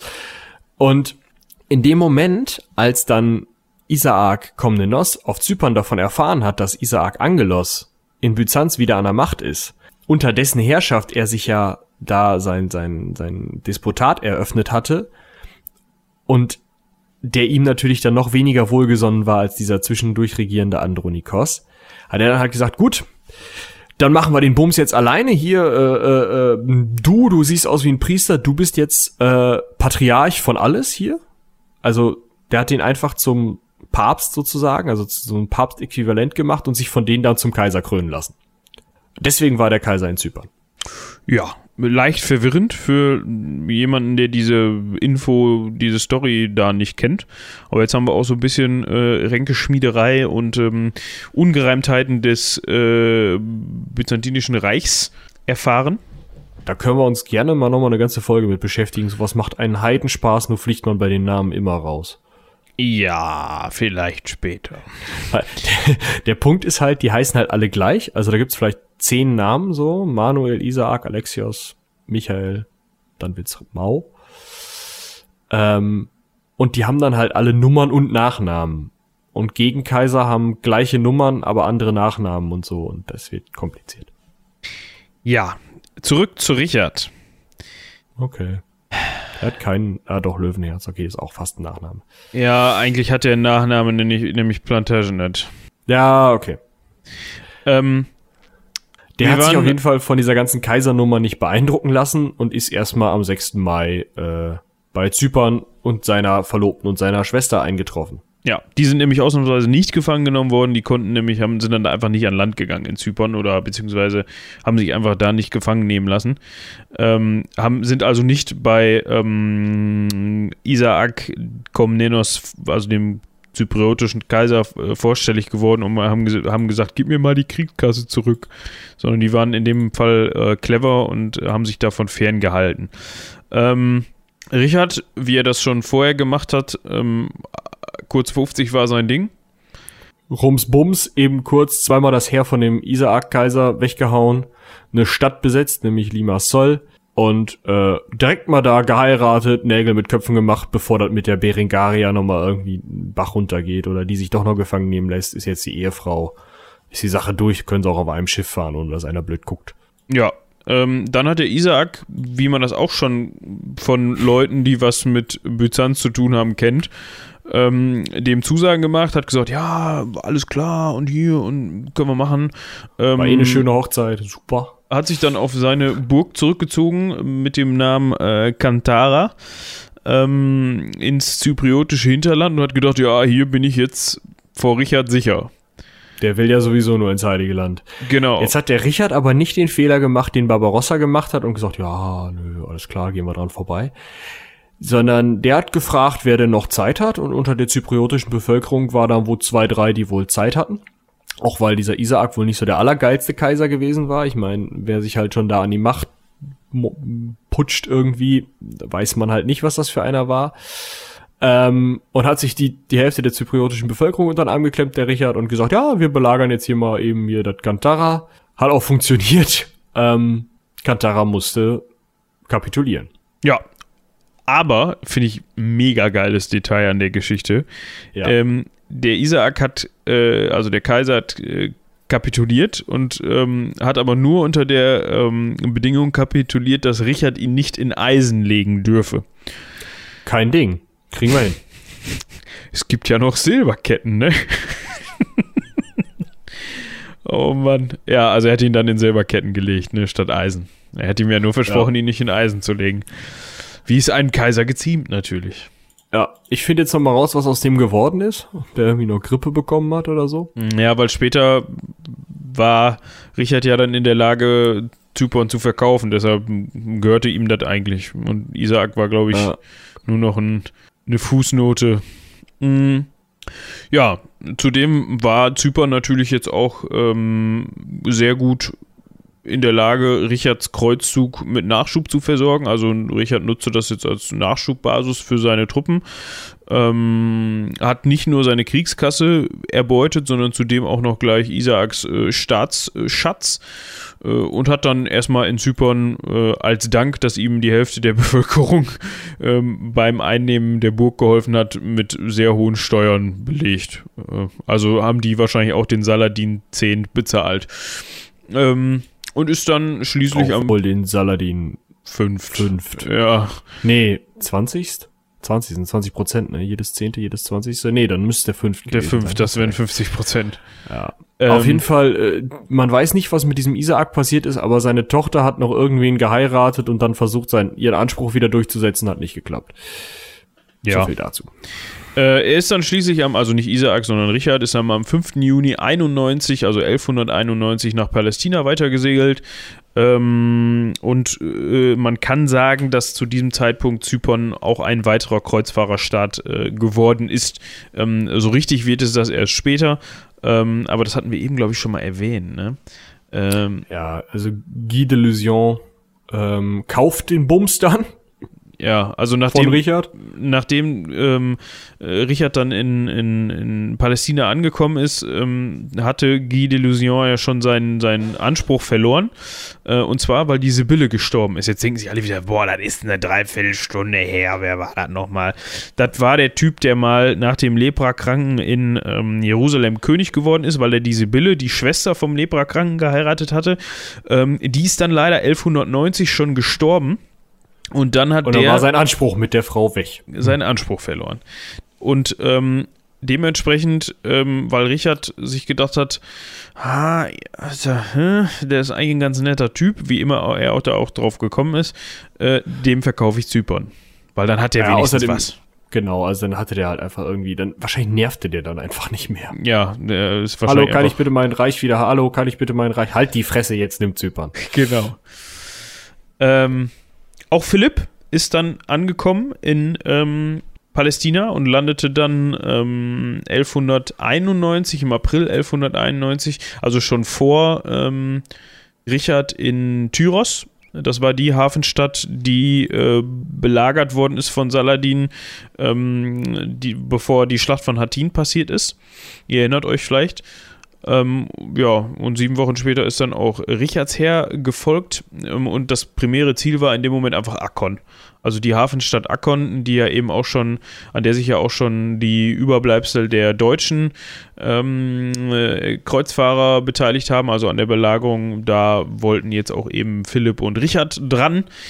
Ähm, und, und, haben das eigentlich auch ziemlich gut hingekriegt. Ähm, die sind nämlich so weit gegangen, haben den Bums unterminiert also die, die Mauern unterminiert, dass die einzustürzen drohten und ähm, ja, Seuchen brachen in der Stadt aus. Also da muss irgendwer Mundgeruch gehabt haben von den Ankommenden. Oder da ist mal so eine tote, schon länger tote Kuh über der Mauer geflogen oder sowas. Ja, oder was sie gerade da hatten. Auf jeden Fall ähm, hat die Stadt dann aufgegeben. Die äh, Soldaten, die muslimischen Soldaten wurden als Geiseln genommen. Das Ganze mit Zustimmung Saladins. Und Saladin musste dann ähm, diese muslimischen Geiseln halt zurückkaufen mit 200.000 Golddinaren. Ich kann das jetzt nicht umrechnen, aber muss ziemlich viel Geld gewesen sein. Äh, die Rückgabe des wahren Kreuzes, wobei auch das natürlich wieder so eine Sache ist. Ne, ist ja irgend so ein, so ein äh, Reliquie, äh, so eine Reliquie halt. Also klar, wahres Kreuz soll das sein, wo Jesus dran, ne? Aber ähm, da gibt's ja auch mehrere von. Also Im Zweifel hat Saladin schnell einen zusammenbauen lassen. Genau. Also eigentlich, äh, das erste hat wohl äh, Helena, die Mutter von Konstantin, dem Großen, dem Kaiser, von dem schon mal die Rede war, mal gefunden. Aber das haben auch zwei, drei, vier äh, andere auch schon mal gefunden. Ja. Ja. Nun hatte man Akkon also, genau, das ist erobert. Und man muss sich jetzt vor Augen halten, dass das eigentlich zu dem Zeitpunkt schon, also nur noch Jerusalem zurück zu, äh, zurückzuerobern, äh, wäre eigentlich äh, besser oder größer gewesen. Ähm, man hatte dam damals zu dem Zeitpunkt also Saladin eine so derbe Niederlage beigebracht und das war also, es war ein richtiger Prestigesieg, diese Stadt äh, zurückzuerobern in dem Moment. Ähm, also man fühlte sich eigentlich schon wieder wie der Babo, muss man ehrlich sagen. Also so würde ich es jetzt einschätzen. Ja. Mhm, Und, Und zwar hatten wir zu dem Zeitpunkt drei Barbos. Ja, wir hatten da eben schon mal drüber gesprochen. Richard, Löwenherz, cooler Typ. Philipp II, Frankreich, cooler Typ. Äh, ja, und Leopold von Österreich. Dieser Dude, der, äh, nachdem der äh, Sohn von Barbarossa gestorben war, da irgendwie die letzten Überreste von den deutschen Truppen übernommen hatte. Und der hat gesagt, nee, ich äh, befehlige hier das deutsche Kontingent. Ich bin jetzt hier gleichrangig, Freunde. Dementsprechend, Beuteanteil. genau, dementsprechend stehen mir auch ein Drittel der Beute zu. ja, fand Richard dann nicht. Der hat sich gedacht, hör mal zu, Leopold, du bist... Erstens hast du hier so nur so einen kläglichen Haufen, der so überhaupt nichts geleistet hat im Vergleich zu uns. Und du hast auch nur den Rang eines Herzogs. Das heißt, du, du vertrittst auch jetzt nicht hier die Kaiserwürde oder was weiß ich. Ähm, und dann hat er seinem Knappen gesagt, hör mal zu, Jung, da sind so drei Flaggen. Das englische, französische und das von dem Leopold da. Schmeiß das mal in den Burggraben. Hat der Knappe dann gemacht. Ja, Wann- und dann ist Leopold halt abgereist. Fand der Leo nicht so geil. ja, er ist dann nach Hause gegangen. Ja, ähm, Gut, war ja, jetzt ich mein- nicht so schlimm, glaube ich, im ersten Moment. Ja, alles gut. Ja, und dann ähm, hat man sich erstmal äh, noch ein bisschen da in Akkon, da saß man ja gerade so gut gestritten, wer jetzt König von Jerusalem werden soll, ob das hier der Guido werden soll oder äh, nicht vielleicht doch irgendwie der Richard oder doch der Philipp oder äh, keine Ahnung. Und wer soll denn nach dem Guido König werden? Der hat ja vielleicht auch keine Kinder und diese Bülle ist ja tot. Was machen wir denn da? Und dann hatten sie da noch so einen Konrad ausgegraben von Montferrat. Keine Ahnung, wer das ist. Aber Ja. auf jeden Fall haben sie sich da so ein bisschen geeinigt. Und dann ist aber äh, ein Problem passiert, nämlich äh, Philipp von Elsass ist verstorben, ein Vasalle von Philipp II. von Frankreich, und das musste der privat persönlich regeln, da musste der nach Hause. Genau. Gut war jedoch, dass er dann den Großteil seines Heeres bei Richard zurückgelassen hat. In dem Moment war also von den drei Barbos nur noch einer übrig und der hieß Richard. Ja. So. Womit das ja dann auch klar ist, ne? Richard sagt, alles klar. Wir gehen jetzt erstmal schön nach Jerusalem und machen hier äh, Ruhe in den Bums. Ja, vorher gibt's aber noch ein ganz wichtiges Ding, was passiert ist. Und zwar hatte ja, äh, hatte man ja mit äh, Saladin eigentlich ausgemacht, hör mal zu, wir haben ja so ein paar Geiseln. Und wenn du uns zwar, also es sind insgesamt 2700, ähm, und wenn du uns da die 200.000 Golddinare rüberschiebst, dann lassen wir die frei. Der Saladin, man weiß jetzt nicht, also ich weiß jetzt nicht, ob er es nicht konnte oder nicht wollte, der hat sich auf jeden Fall bisschen zu lange Zeit gelassen mit der Übergabe dieses Lösegeldes und dann hat der äh, Richard einfach mal den Befehl gegeben, diese 2700 muslimischen Gefangenen ähm, Kopf kürzer zu machen. Ja, das kann Muss man auch jetzt wieder einer einen Tennisarm bekommen haben. Mehrere wahrscheinlich. Ähm, das kann man jetzt als äh, Machtdemonstration werten. Ähm, ist so eine ist so eine Geschichte, die ähm, Richard in seiner, ja, ich sage jetzt mal popkulturellen, ähm, doch sehr ähm, positiven Auffassung, also positiven äh, weißen Weste eigentlich, die er hat, dann noch ein bisschen Scheiße dastehen lässt, ne? Weil genau. anstatt Machtdarstellung würde ich da eher ein anderes Wort mit MA am Anfang nennen und das ist, wie die Quelle hier sagt, Massaker. Ja, ähm, also wie gesagt, das war halt für Richard in dem Moment, hör mal zu, ich lass mir hier gar nichts von dir gefallen. Wenn du länger brauchst, dann ich hänge nicht an diesen Oh. Gefangenen, dann ist das halt so. so das war die, Ah. das, was Richard damit sagen wollte. Ähm, ja, Saladin hat daraufhin versucht, nochmal Akkon zweimal anzugreifen und zu erobern, hat er aber nicht hingekriegt und ist dann clevererweise, ähm, wie er war, ähm, zurück nach Jerusalem, um da die Verteidigung ähm, zu stärken und seine Truppen dafür aufzusparen. Ja, der Richard ist dann in südlicher Richtung die Küste runter. Ähm, Saladin hat dann mit seinen leichteren Einheiten, wahrscheinlich auch berittene Einheiten, ständig versucht, äh, Richard in kleine ähm, Scharmützel zu verwickeln, hat immer wieder angegriffen. Ähm, und am 7. September 1191 bei Arsuf äh, kam es dann zum, zur großen Schlacht mit Saladins Hauptheer, also Richards Heer, ähm, das Kreuzfahrerheer gegen Saladins Heer. Und äh, das war der erste Sieg, ähm, den man seit der Niederlage von Hattin, also wir erinnern uns, Guy de Lusignan gegen Saladin, ähm, dann erringen konnte. Also Salad, äh, nicht Saladin, sondern andersrum. Richard hat zu dem Zeitpunkt ähm, Saladin ähm, im Felde geschlagen. Ähm, ja, Richard hat daraufhin am 10. September Jaffa besetzt, ähm, hat ähm, währenddessen ähm, Saladin nach Askalon geflohen ist und da erstmal die, die, ähm, weil man, ja, äh, Askalon ist äh, äh, südlich von ähm, Jerusalem. Jerusalem. Genau, und das ist sozusagen der, der Landweg, die Verbindungsstraße nach Ägypten. Und da Saladin ja auch äh, Herrscher in Ägypten war, ähm, erfahrt ihr in der Saladin-Folge, falls euch das mehr interessiert, wie es dazu gekommen ist, ähm, wollte er halt äh, Askalon, also die Verbindungsstraße nach Ägypten, schützen. Ähm, Deswegen gab es da eine Festung, aber dann hat er halt gemerkt, okay, wir haben jetzt äh, vor Akkon echt Leute verloren in dieser großen äh, Feldschlacht äh, bei Arsuf noch mehr. Dementsprechend brauchen wir jetzt Leute. Alles klar, wir machen in Askalon die Mauern platt, damit die, ähm, damit die Stadt nicht ähm, als Bastion sozusagen diesen Weg abschneiden kann, wenn sie einmal von den Kreuzfahrern besetzt ist. Und äh, nehmen die ganzen Jungs mit, die sollen Jerusalem verteidigen. Das ist jetzt gerade wichtiger, da wollen die Leute eh hin. Ja. Ähm, dann hat es ein bisschen so einen Stop gegeben Während Richard dann mit dem Heer äh, in der Nähe von Jaffa gelagert hat, ähm, bis Oktober 1191, ähm, hat halt auch äh, Saladin so ein bisschen die Füße stillgehalten und sich vorbereitet. Ähm, da hätte es schon erstmal vorbei sein können. Ähm, denn es gab wohl Geheimverhandlungen äh, über einen Friedensschluss. Diese Verhandlungen haben beinhaltet, dass der Bruder von Saladin namens Al-Adil die Schwester, die Richard ja mitgebracht hatte, also Johanna, ähm, heiratet. Praktisch, praktisch. Johanna war wohl auch einverstanden, beziehungsweise wurde die wahrscheinlich einfach nicht gefragt. Ähm, Aladil hatte damit aber ein Problem, weil das hätte beinhaltet, dass er zum Christentum konvertiert und das wollte der nicht. Ist aber auch eine interessante Sache. Ich hätte jetzt, ähm, ich meine, klar, so die letzten Probleme, die letzten problematischen Positionen gab es ja, äh, oder die problematischere Position in dem Moment hatte ja Saladin.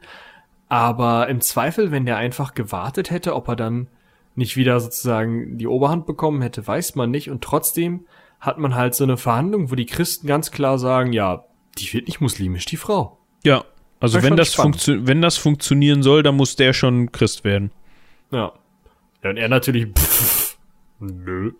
Genau. Ähm, ja, man ist dann mit dem Heer 15, circa 15 Kilometer bis vor Jerusalem gekommen. Da gab es noch eine also, Burg, ja. ähm, Toron de Chevalier hieß die, oder Toron de Chevalier, französisch ausgesprochen. Ähm, hat da allerdings nur mal wieder recht kleine Scharmütze gegen Saladin geführt, ähm, ist aber mit dem Hauptheer ähm, nicht bis Jerusalem ähm, vorgestoßen. Und das hat einen ganz wichtigen Grund. Denn was ist immer passiert, wenn man vorher so einen Kreuzzug beendet hat? Positiv oder negativ, man hat ja jetzt beides mal ausprobiert. Die Leute sind nach Hause gerannt. Und das wäre halt auch dazu gekommen, wenn jetzt äh, Richard Löwenherz Jerusalem zu dem Zeitpunkt eingenommen hätte, was er wahrscheinlich militärisch gekonnt hätte. Wenn ja drei Viertel der Leute hätten gesagt, ja, geil, Jerusalem habe ich jetzt gesehen, tschüss. Und in dem Moment hätte er mit in einem Viertel seiner Truppen da gestanden und hätte Jerusalem dann gegen die gerade mal eben zurückgeschlagenen Truppen von Saladin, die sich dann noch aus Ägypten und aus äh, Mesopotamien hätten wieder versorgen können, äh, hätte er dann da gestanden, hätte die Stadt verteidigen müssen. Ja, das hätte zwei Jahre gedauert, maximal. Dann wäre die Sache wieder durch gewesen. Ja. Deshalb soll er gesagt haben, wer Jerusalem, Jerusalem nicht einnehmen kann, der soll es auch nicht schauen. Weil man ihn wohl darauf hingewiesen hat, ey du, da am Horizont, wir sehen schon die Türmchen. Ja, und er halt, nö. Ja. Das führt natürlich dazu, dass, also diese Entscheidung von ihm war natürlich nicht ganz populär unter seinen Soldaten, ähm, vor allem unter den, den, den niedrigeren äh, Ständen innerhalb seiner Armee. Ähm, unter anderem auch das französische ähm, Kontingent war ein bisschen sauer. Genau. Ähm, ist dann auch zu großen Teilen abgereist, ähm, weil die halt gesagt haben, ey, hallo, ähm, die sind dann nach Jaffa wieder zurück. Ähm, und dann wahrscheinlich auch eher Richtung nach Hause oder haben sich halt auf die Kreuzfahrerstaaten die verbliebenen Stücke da vielleicht auch nach Zypern verteilt. Allerdings gab es einen Cousin, äh, den Neffen von Richard, äh, Heinrich II., der Champagne, der hat gesagt, okay, ein Teil des französischen Kontingents kann ich halten, hat das hingekriegt und hat mit diesen Leuten ist halt an Richards Seite geblieben. Äh, woraufhin Richard dann hingegangen ist und gesagt hat, okay, wenn wir jetzt Jerusalem nicht einnehmen können, dann können wir ja wenigstens einen strategisch wichtigen Punkt einnehmen, und zwar diese von ähm, Saladin vorher geschleifte Festung Askalon.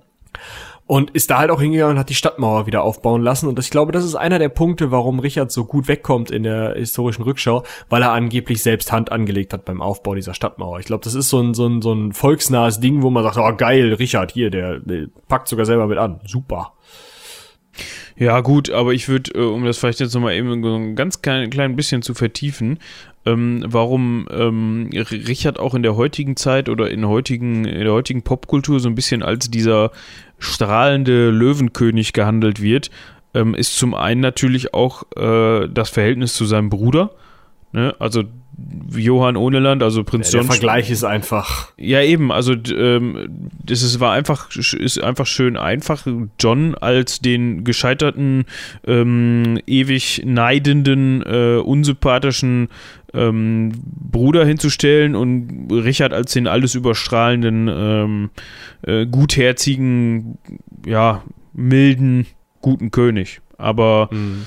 wir haben es eben gehört, auch Richard hat sich dazu entschieden, ach, äh, ne, Muslime, ich habe kein Geld, Kopf ab. Ähm, und so hört man auch immer wieder oder liest man auch immer wieder, dass Richard solche Dinge auch öfter mal gemacht hat. Also vor irgendwelcher Brutalität oder so hat er generell nicht zurückgeschreckt. Also dort war dem auch Wobei relativ das ja für eigentlich alle Könige der damaligen Zeit gelten muss, einfach weil das klare Machtpolitik ist. Ja, aber er hat jetzt auch nicht großartig damit gehadert oder gesagt, ey, ich appelliere jetzt, lass jetzt irgendwie da an meine christlichen nächste, christliche Nächstenliebe appellieren, ist mir scheißegal. Also ähm, diese Lichtgestalt, für die er manchmal gehalten wird, ähm, war er dann auch wohl nur vor der Fassade. Ja, klar. Ja. Ähm, gut. Askalon, da waren wir stehen geblieben. Ja, wobei wir das ja auch gerade schon eigentlich behandelt haben. Also Askalon wurde wieder aufgebaut. Ähm, und dann stand Richard aber halt da, ja, scheiße. Ich kann Jerusalem nicht erobern. Ich habe jetzt Askalon hier, okay. Mhm. Philipp II ist schon seit über einem Jahr wieder zu Hause und zeckt mir hier meine englischen Lehen an, um die wir uns vorher schon gekämpft hatten. Und Prinz John der Arsch, Johann ohne Land, meint halt auch noch meinen Thron zu beanspruchen, weil ich hier unten rumkasper. Okay, ich verhandle jetzt mit Saladin, das hat ja schon mal halbwegs geklappt. Und äh, irgendwie kriegen wir es hin, ähm, ja, einfach das Ganze so, so, so halbwegs friedlich zu lösen jetzt oder so einen Waffenstillstand hinzukriegen. Ähm, ja. Ja, man konnte sich dann einigen, ähm, hat dann ein Abkommen geschlossen, also Saladin und Richard haben ein Abkommen geschlossen. Ähm, die Eroberungen, die Richard bisher an der Palästin äh, palästinischen, palästinensischen heißt es dann, ne? Ähm, ja äh, Küste äh, getätigt hatte, sollten ihm gehören, also wurden dann bestätigt sozusagen.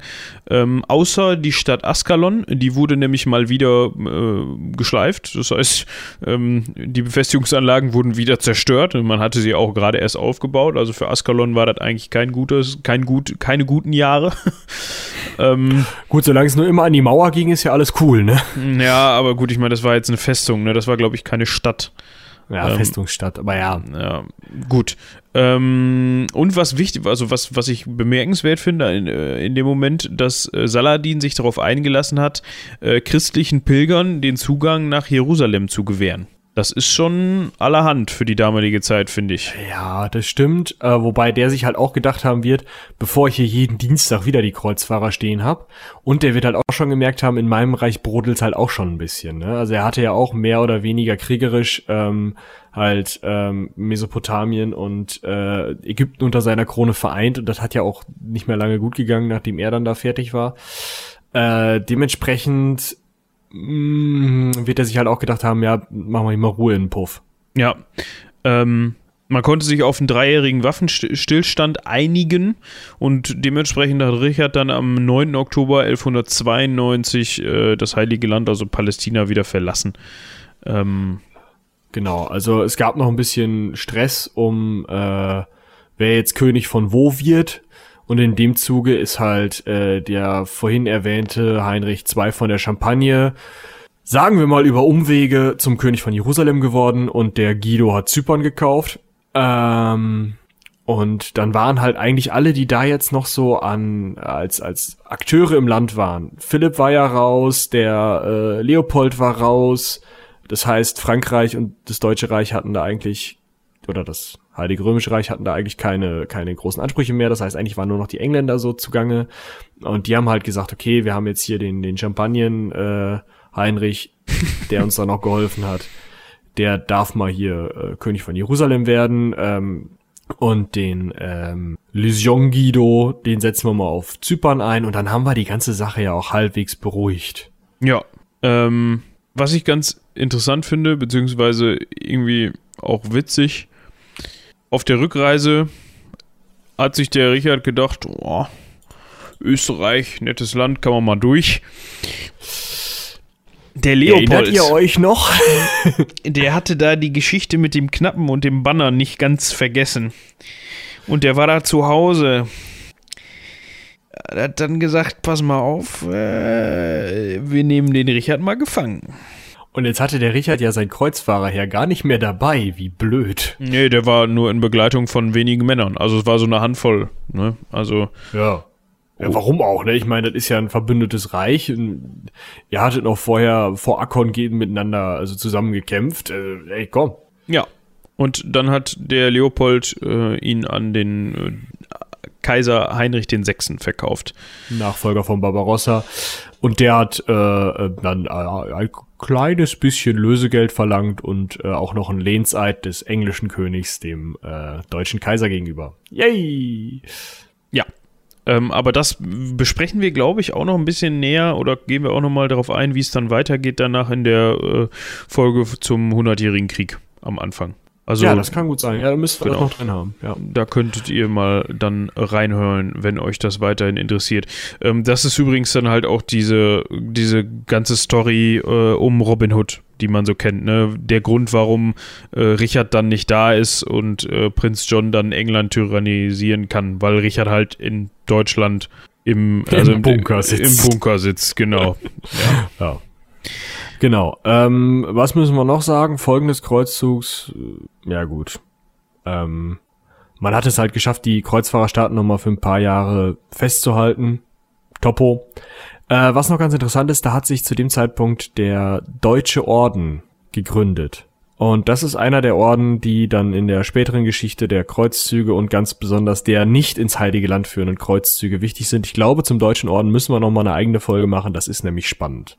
Aus dem Deutschen Orden geht nämlich am Ende das Königreich Preußen hervor, woraus dann das Deutsche Reich, hier Bismarck, Kaiser Wilhelm, die ganze Veranstaltung hervorgeht. Und das Ganze basiert halt an, ganz ursprünglich mal auf diesem Deutschen Orden. Das ist, glaube ich, eine ganz spannende Geschichte, die man mal in so zwei Stunden abreißen kann. So wie diese jetzt gerade.